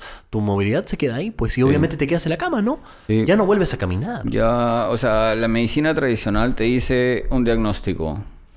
Te dice, eres parapléjico, no vas a caminar. Yo mentía cuando me hincaban los pies. Y yo decía, sí siento, y no sentía. Pero mentía. Estás en Imagínate, negación desde ese momento yo ya llevaba una negación de que no. Hasta que me pusieron almohadas, un cerro de almohadas. Pero yo veía por el reflejo de un instrumento que estaba ahí, yo veía más o menos en qué pierna estaba y seguía mintiendo. Seguía diciendo, sí, me estás hincando a la izquierda. Y no podía ver. Y bueno, y hasta que me dijeron entre un conjunto de doctores, Ajá. este tipo no va a caminar. ve". Pero ahí viene la medicina, la medicina tradicional y viene la medicina alternativa. Yo, todos los caminos llevan a Roma, ¿no? Yo soy católico, apostólico, romano, pero no quiere decir que no haga yoga, pero y que no haga este, no crea en otras cosas para poder claro. curarme, ¿no es cierto? Eh, y, y en la sanación, no solamente está la sanación física, sino está la sanación espiritual, ¿no? Increíble. En el gimnasio, ayer, una anécdota fue que estaba entrenando y vi a un chico con el que yo tuve problemas y me acuerdo que lo había sonado hace tiempo. Y estábamos ahora en igual de condiciones prácticamente. Él ¿no? también. No, no, no, no. ¿Cómo Él estaba bien, pero yo igual de acá para arriba yo boxeo y peleo Ah. bien, o sea, pero digo, ahorita sería su momento para cobrar venganza, Claro, ¿no? claro, pero claro. pasó nomás, pero pasó por mi cabeza la situación. Y de ahí se me acercó otra persona, otra vez a decirme, lee el libro y yo, Spencer, que bla, bla, bla. Yo he hecho cursos de programación neurolingüística, por eso sé desprogramarme de, de- de- algunas cosas de la tele o de cualquier cosa. La programación neurolingüística no solamente trata de, de empoderamiento, de poder ayudar a las personas con, con técnicas y herramientas, sino que también justamente lo que tú estás diciendo es transformar esa realidad, esa motivación, etimológicamente la motivación viene de Dios, de la religión que quieras o de lo que seas, es verte, es poder salir de la situación en la que estás y proyectarte a una mejor y verte y sentir lo que puedes sentir futuramente prácticamente y, y- vencer lo que está sucediendo en la hora.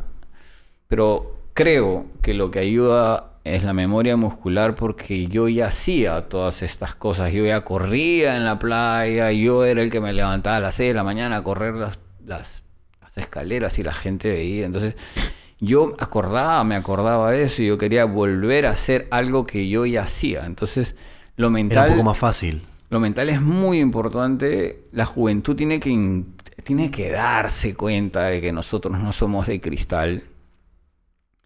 Y no nos podemos suicidar o nos podemos este, romper por problemas, porque te dejó tu flaca, porque te quedaste sin un mango, porque te estafaron. O sea, uff, o sea, hay, hay cosas que sí sirven, ¿no? Yo no soy Tommy Robinson, no soy ningún experto eh, en todo este tema, pero yo tuve que llevar este curso porque tanta gente que me hablaba que estaba padeciendo cosas como la mía y me decían, este, ¿qué hago, brother? Yo, en mi cabeza es, o sea, no poder hacer las necesidades, limpiarte, que te est- estar siempre necesitando gente que te ayude.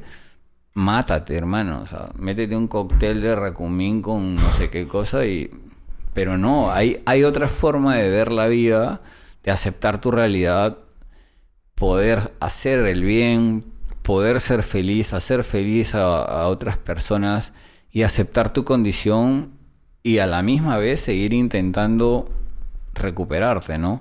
Porque, lógico, dependiendo del...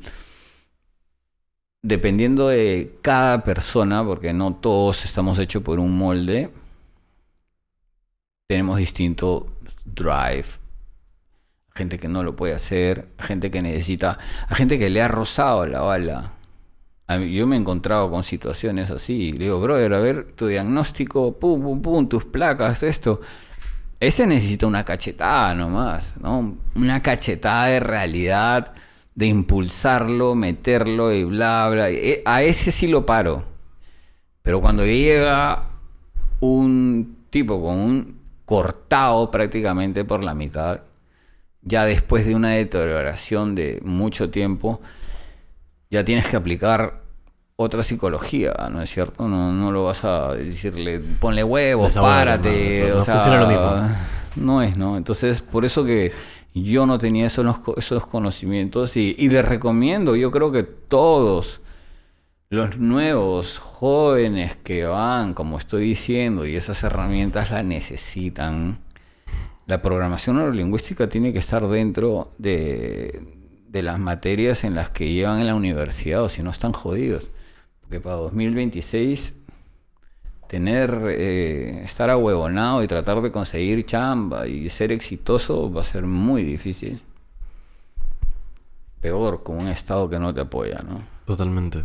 No, sí te entiendo. Y es increíble de todas formas. Bueno, esto es lo que hablamos de mentalidad. O sea, realmente me parece increíble que hayas llegado hasta este punto de movilidad, dadas las circunstancias, dado que te hayan dicho de que ya fue, no ibas a caminar, que haya llegado hasta este punto. O sea, ¿qué, qué- tú qué sentías en esos momentos? Por ejemplo, en tu peor momento de repente de... Tu peor etapa de recuperación, ¿no? Que ya claramente la has pasado. Este... ¿Qué te sacaba adelante?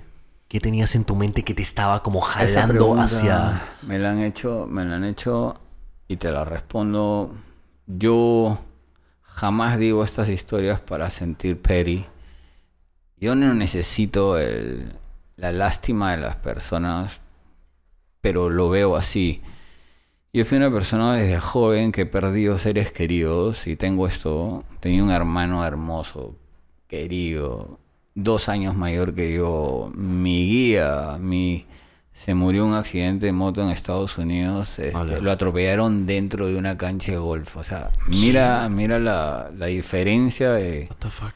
A mí me pudieron matar en la zona más caliente del Perú, pero él adentro de una cancha de golf, un marihuanero que dicen que la marihuana no es droga, que hay. Estaba drogadazo, lo atropelló, mató a uno de mis seres queridos. Se murió mi hijo, que fue una cosa que no existe nombre para eso. Em, papá, mamá. Pero en mi vida yo pienso que es al revés, o sea, mis ancestros, mis seres queridos de donde me estén viendo, no me van a querer ver hecho una cagada. O sea, yo veo, me imagino a mi hijo metiéndome todas las pilas del mundo, haciéndome PNL a mí. Para mí eso fue mi, esa ha sido mi, mi fortaleza. Y bueno, la nueva hijita que tengo, justo ayer estaba haciendo un entrenamiento de un, le llamamos muerto a un, como un saquito que Ajá. pesa 10, 20 kilos y caminando con 10 kilos para atrás, para adelante. O sea, el entrenamiento, o sea, diseño mi entrenamiento para poder hacerlo al día siguiente. Entonces, es más o menos eso, ¿no? La respuesta la, digo con mucho dolor. Yo sé que van a hacer una película después de esto. Hablo con mi productor de vez en cuando. Él quiere verme correr para venir a tener sello de oro. Para eso tienen que pasar algunas cosas.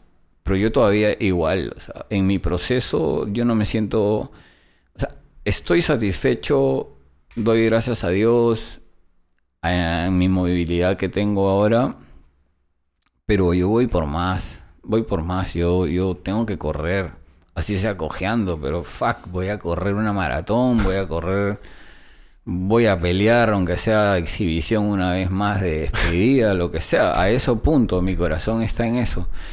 Pero no, no es que. Pero de que duele, duele, hermano. Pero el dolor a veces lo abrazas y te, te sirve de, de Te motiva.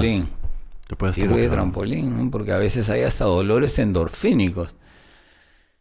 Pero sí, bueno, esas preguntas me traen un poco recuerdos, ¿no? Porque tengo que responder de alguna manera real. Y y sincera, ¿no? Entonces por eso que tocamos estos temas que no me los puedo esquivar, Totalmente. pero es una respuesta sincera. ¿Cuál es la meta más reciente que tú te has propuesto? No tiene que ser necesariamente relacionado a, a esto que ha pasado. No me gusta, no me gustaría ver. Mi, mi padre me enseñaba desde joven este, cosas bíblicas sin decirme mucho de política. Yo me quedaba mucho en mí, me decía, el ser humano escoge qué ser, imagen o semejanza, crear un Edén, vivir en una casa llena flores, frutas, animalitos, o ser un demonio como los que estoy hablando, ¿no? Entonces, yo siempre he pensado en eso, o sea, yo, mi casa, donde yo vivo, un asentamiento humano que así está, estoy viviendo en la playa, al frente de la playa, en un cerro, donde la armonía de mis plantas, de mis animales, todo eso me hace feliz. ¿No? Incluido, bueno, tener una armonía con una familia, que eso sería ya lo mejor que hay. Pero lo que no me gusta es que mi país se convierta en un infierno. Yo a veces voy por algunas calles donde todo está lleno de basura, gallinazos, perros muertos, gatos muertos, niños buscando en la basura. Eso me hace recordar mucho a la India. O sea, estamos por tener un tratado con la India. La gente habla, uy, qué lindo la India, ser este, ¿no? Como salía la película de comer, rezar y los... O sea, la India es una basura, es un asco. O sea, el, eh, Bangladesh es el lugar donde la policía anda con unos palos de tamaño, así como unos palos gigantes de escoba de una madera durísima, donde te mete un palazo y después te pregunta, te mueve como si fueras una vaca. Tienes que pasar por encima de los niños muertos. Y a eso le llaman salir al desarrollo, o sea, la India, o sea, China también es lo mismo. La gente se ha olvidado de que China hay gente que vive en cuevas. El comunismo lleva a eso. Entonces, yo al ver eso y encima poner en símbolo como un gallinazo en Lima y acostumbrarnos a buitres, donde la defensa del buitre es vomitar cagarse para que no lo agarres y todo está lleno de... Y a la gente convive, hoy en día la gente en, en, en Barranco, en todos sitios, está todo lleno de caca de gallinazos las palomas, que esa- esas palomas de Castilla, esas son ratas voladoras, prácticamente son una plaga.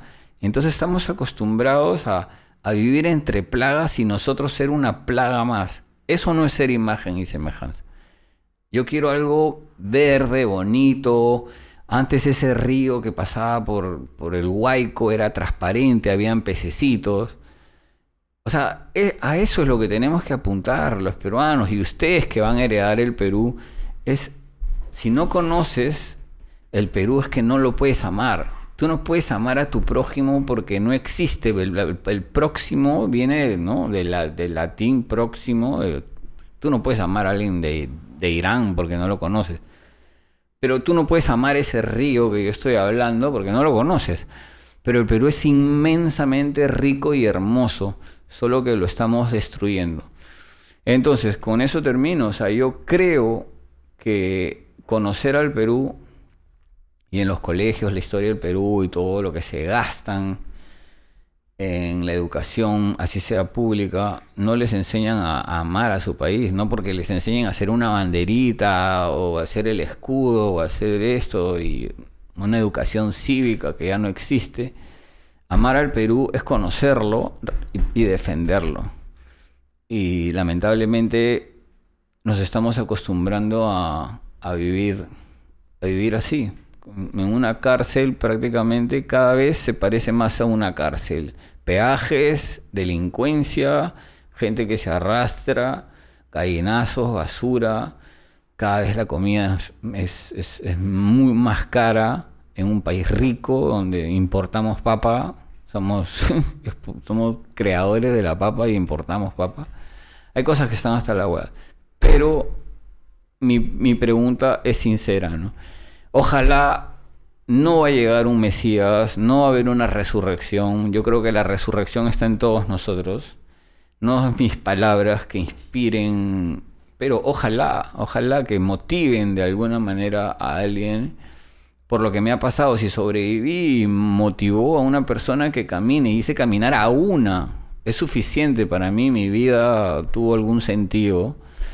Pero si voy por más, como tú lo dices, vas a ganarme, ganar y llegar a la presidencia democráticamente, porque a mí no me van a estafar. Yo voy a lograr a que instalen un software donde tú pongas tu huella, no abre mi teléfono.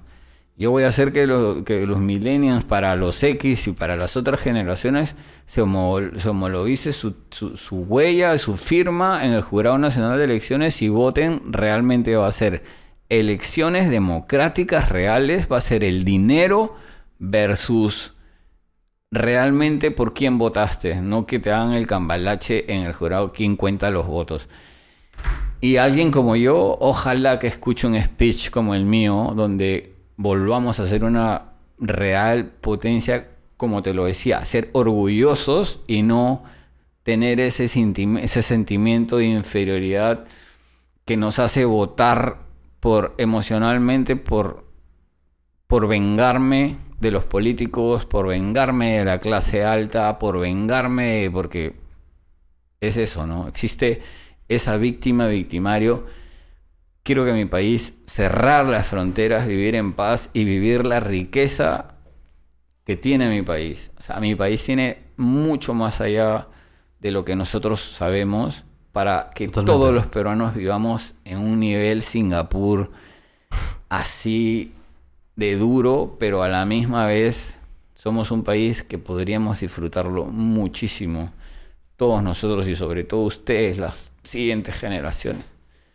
Y ahora, llevándolo a un nivel más personal y ya para finalizar, ¿cuál consideras que es actualmente, en la actualidad, tu, tu mayor meta en la vida? Eh, he logrado, creo que, las cosas en, en cosas pequeñas que tal vez para algunas personas sean no sean nada, ¿no? Pero cada quien se ahoga en su vaso de agua y cada quien sus triunfos y sus laureles eh, son para uno mismo. Eh, yo he podido lograr casi todo lo que me he propuesto en cosas pequeñas, eh, poder desde que era chico, cuando estaba en Estados Unidos, yo deseaba tener algo y, y, llegaba con trabajo, con, con audacia, llegar a conseguir lo que, lo que deseaba. Y ponerme un uniforme, tener una chapa, tener una tener un arma para servir y proteger, porque ese es el lema, servir y proteger. Todo el mundo decía que no podía, menos lo pude hacer. Me dijeron que no podía hacer algunas cosas. Yo desde estudiar en un college hasta estudiar en una universidad, yo saqué dos licencias, una de appraiser, otra de home inspector, que para mí era como que dificilísimo porque acá siempre centímetros, ahí eran inches, Sí, era todo un sistema completamente distinto. Nada, yo tengo hasta un poco de dislexia, pero me ponías, me ponías los exámenes y si las preguntas estaban dentro del examen, dentro del examen, mi cerebro a lo, a lo niño especial así, ¡ping! Yo podía responderla y pude sacar una licencia de, de Home Inspector, de Appraiser. Con eso me pagué el resto de las otras cosas. Estuve en la Universidad de Chicago estudiando psicología justo, criminal. Y pasé por, por en, en Illinois, en, no en como en Washington, pero en Illinois, en la ciudad de Chicago, tenías pues los colleges como el Harold Washington, donde no pagabas casi nada. Hacer créditos y para poder lograr a lo que, a lo que tú querías. Y así, juntar créditos para poder... Tú sabes cómo es allá. Llegas y tus créditos suman para poder llegar a tener una diploma. Pero yo no me escudo en diplomas. Porque eso ya lo dije. Porque la CNEDU ni siquiera reconoce mis, mi- mi, mi- mis títulos de otro lado. Tendría que homologarlos, tendría que pasar un montón de cosas. Las chicas que me han gustado las he podido conseguir. Yo he podido controlar. Uno de mis logros, creo yo, ha sido eso. O sea, yo siempre yo siempre, mm, sí se puede decir que marginé, me, me parecía muy mal eh, los drogaditos. Mm.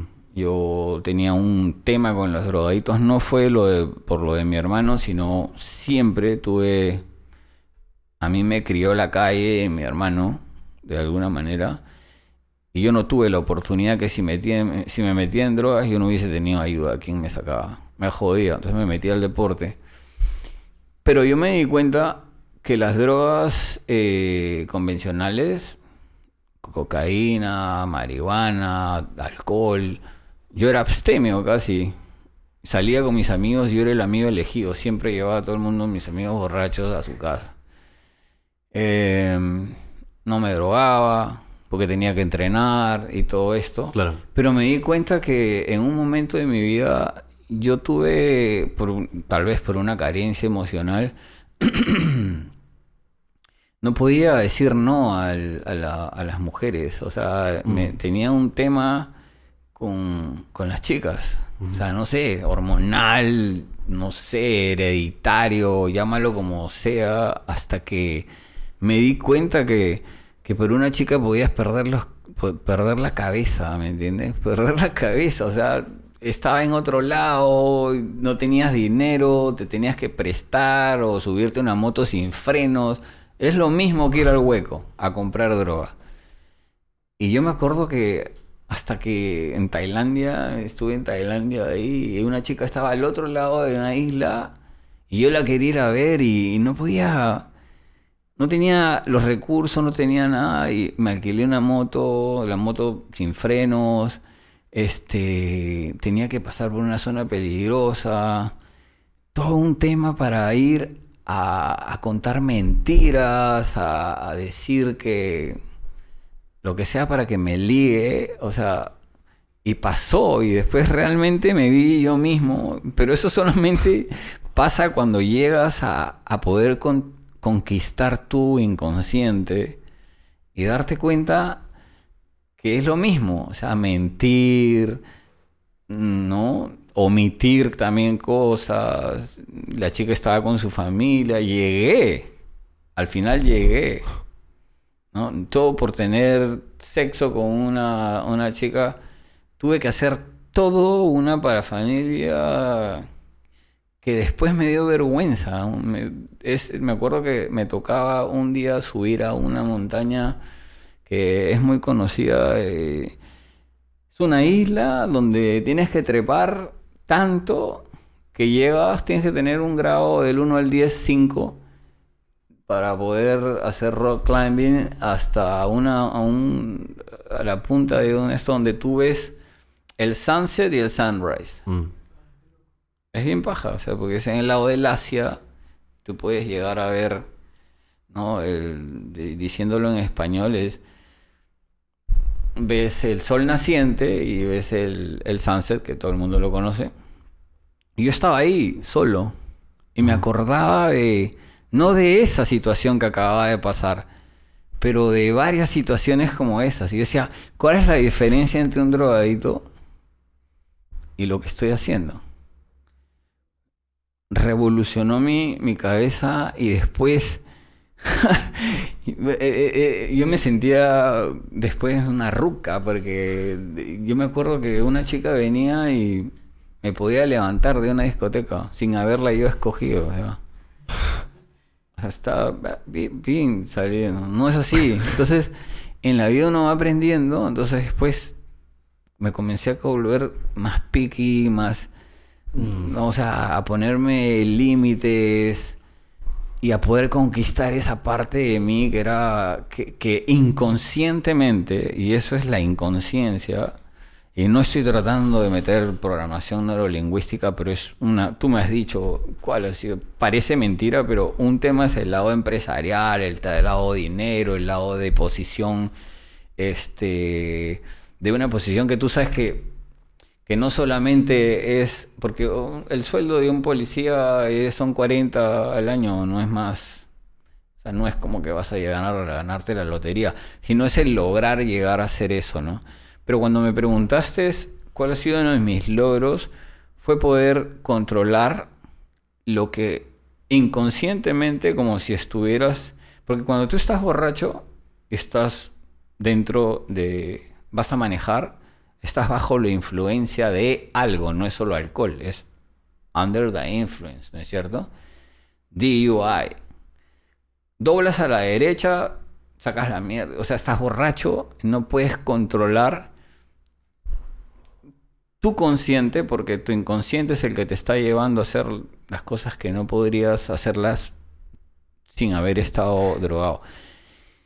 Y para que quede como para que quede como ejemplo, muchos de nosotros vivimos drogados por la comida, por la televisión, por lo que consumimos, por lo que, o sea, vivimos drogados, vivimos programados y lamentablemente doblamos a la derecha en vez de a la izquierda o viceversa, porque estás estás intoxicado. Y hasta que no descubras, hasta que tú mismo, tu consciente, tú no puedas hablar contigo mismo y sepas meditar, porque meditar no es solamente es un mom y tener la cuenca, no es, no es eso, sino es realmente hablarte a ti mismo y tomar decisiones y decir, esto está mal, o sea, ahora la gente, no, tóxico, tóxico el esto, tóxico el otro, o sea, la vida no siempre es felicidad. La vida no es solamente buscar una constancia dopamina, dopamina, dopamina, dopamina, porque eso no es el ser humano.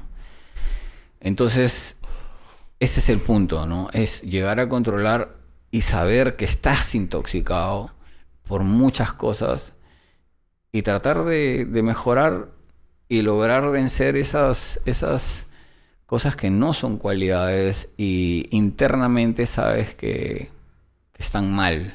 Que están mal, no le hacen bien. Y si estás con pareja, si eres político, peor aún. Si eres mujeriego, tienes que dejar de ser mujeriego. Ser mujeriego es ser un mal político porque vas a querer poder para poder obtener ese beneficio. Entonces toda esa limpieza previa a, ser padre de familia, a ser novio, a ser esposo, a ser un, presidente un, de lo que quieras, yo creo que tienes que pasar por esas etapas. Nadie tiene la... No todos tienen tienen la oportunidad de tener un coach. Pero coach es como nosotros lo conocemos. Tú tienes un coach. Yo tuve un coach de, deporte. Mi profesor de, de, boxeo, de mis primeras peleas, que me daba pánico escénico, una buena cachetada en su momento adecuado, en su lugar adecuado, me sirvió para despertarme y salir a pelear y a aplicar los golpes a lo que había aprendido.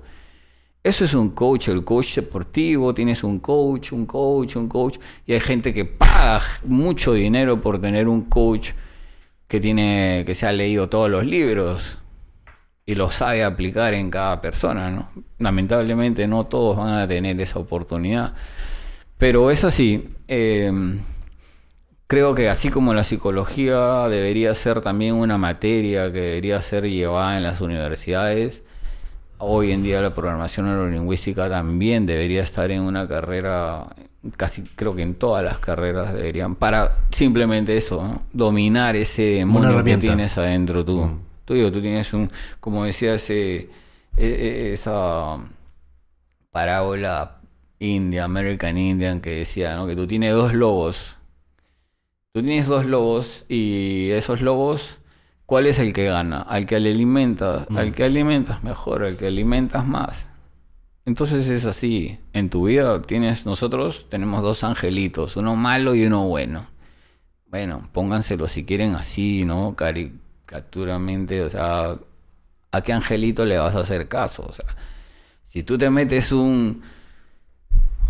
Te metes un cigarro con pasta básica, lógico que no le vas a hacer caso al ¿no? Tu mente va a estar podrida, ¿no?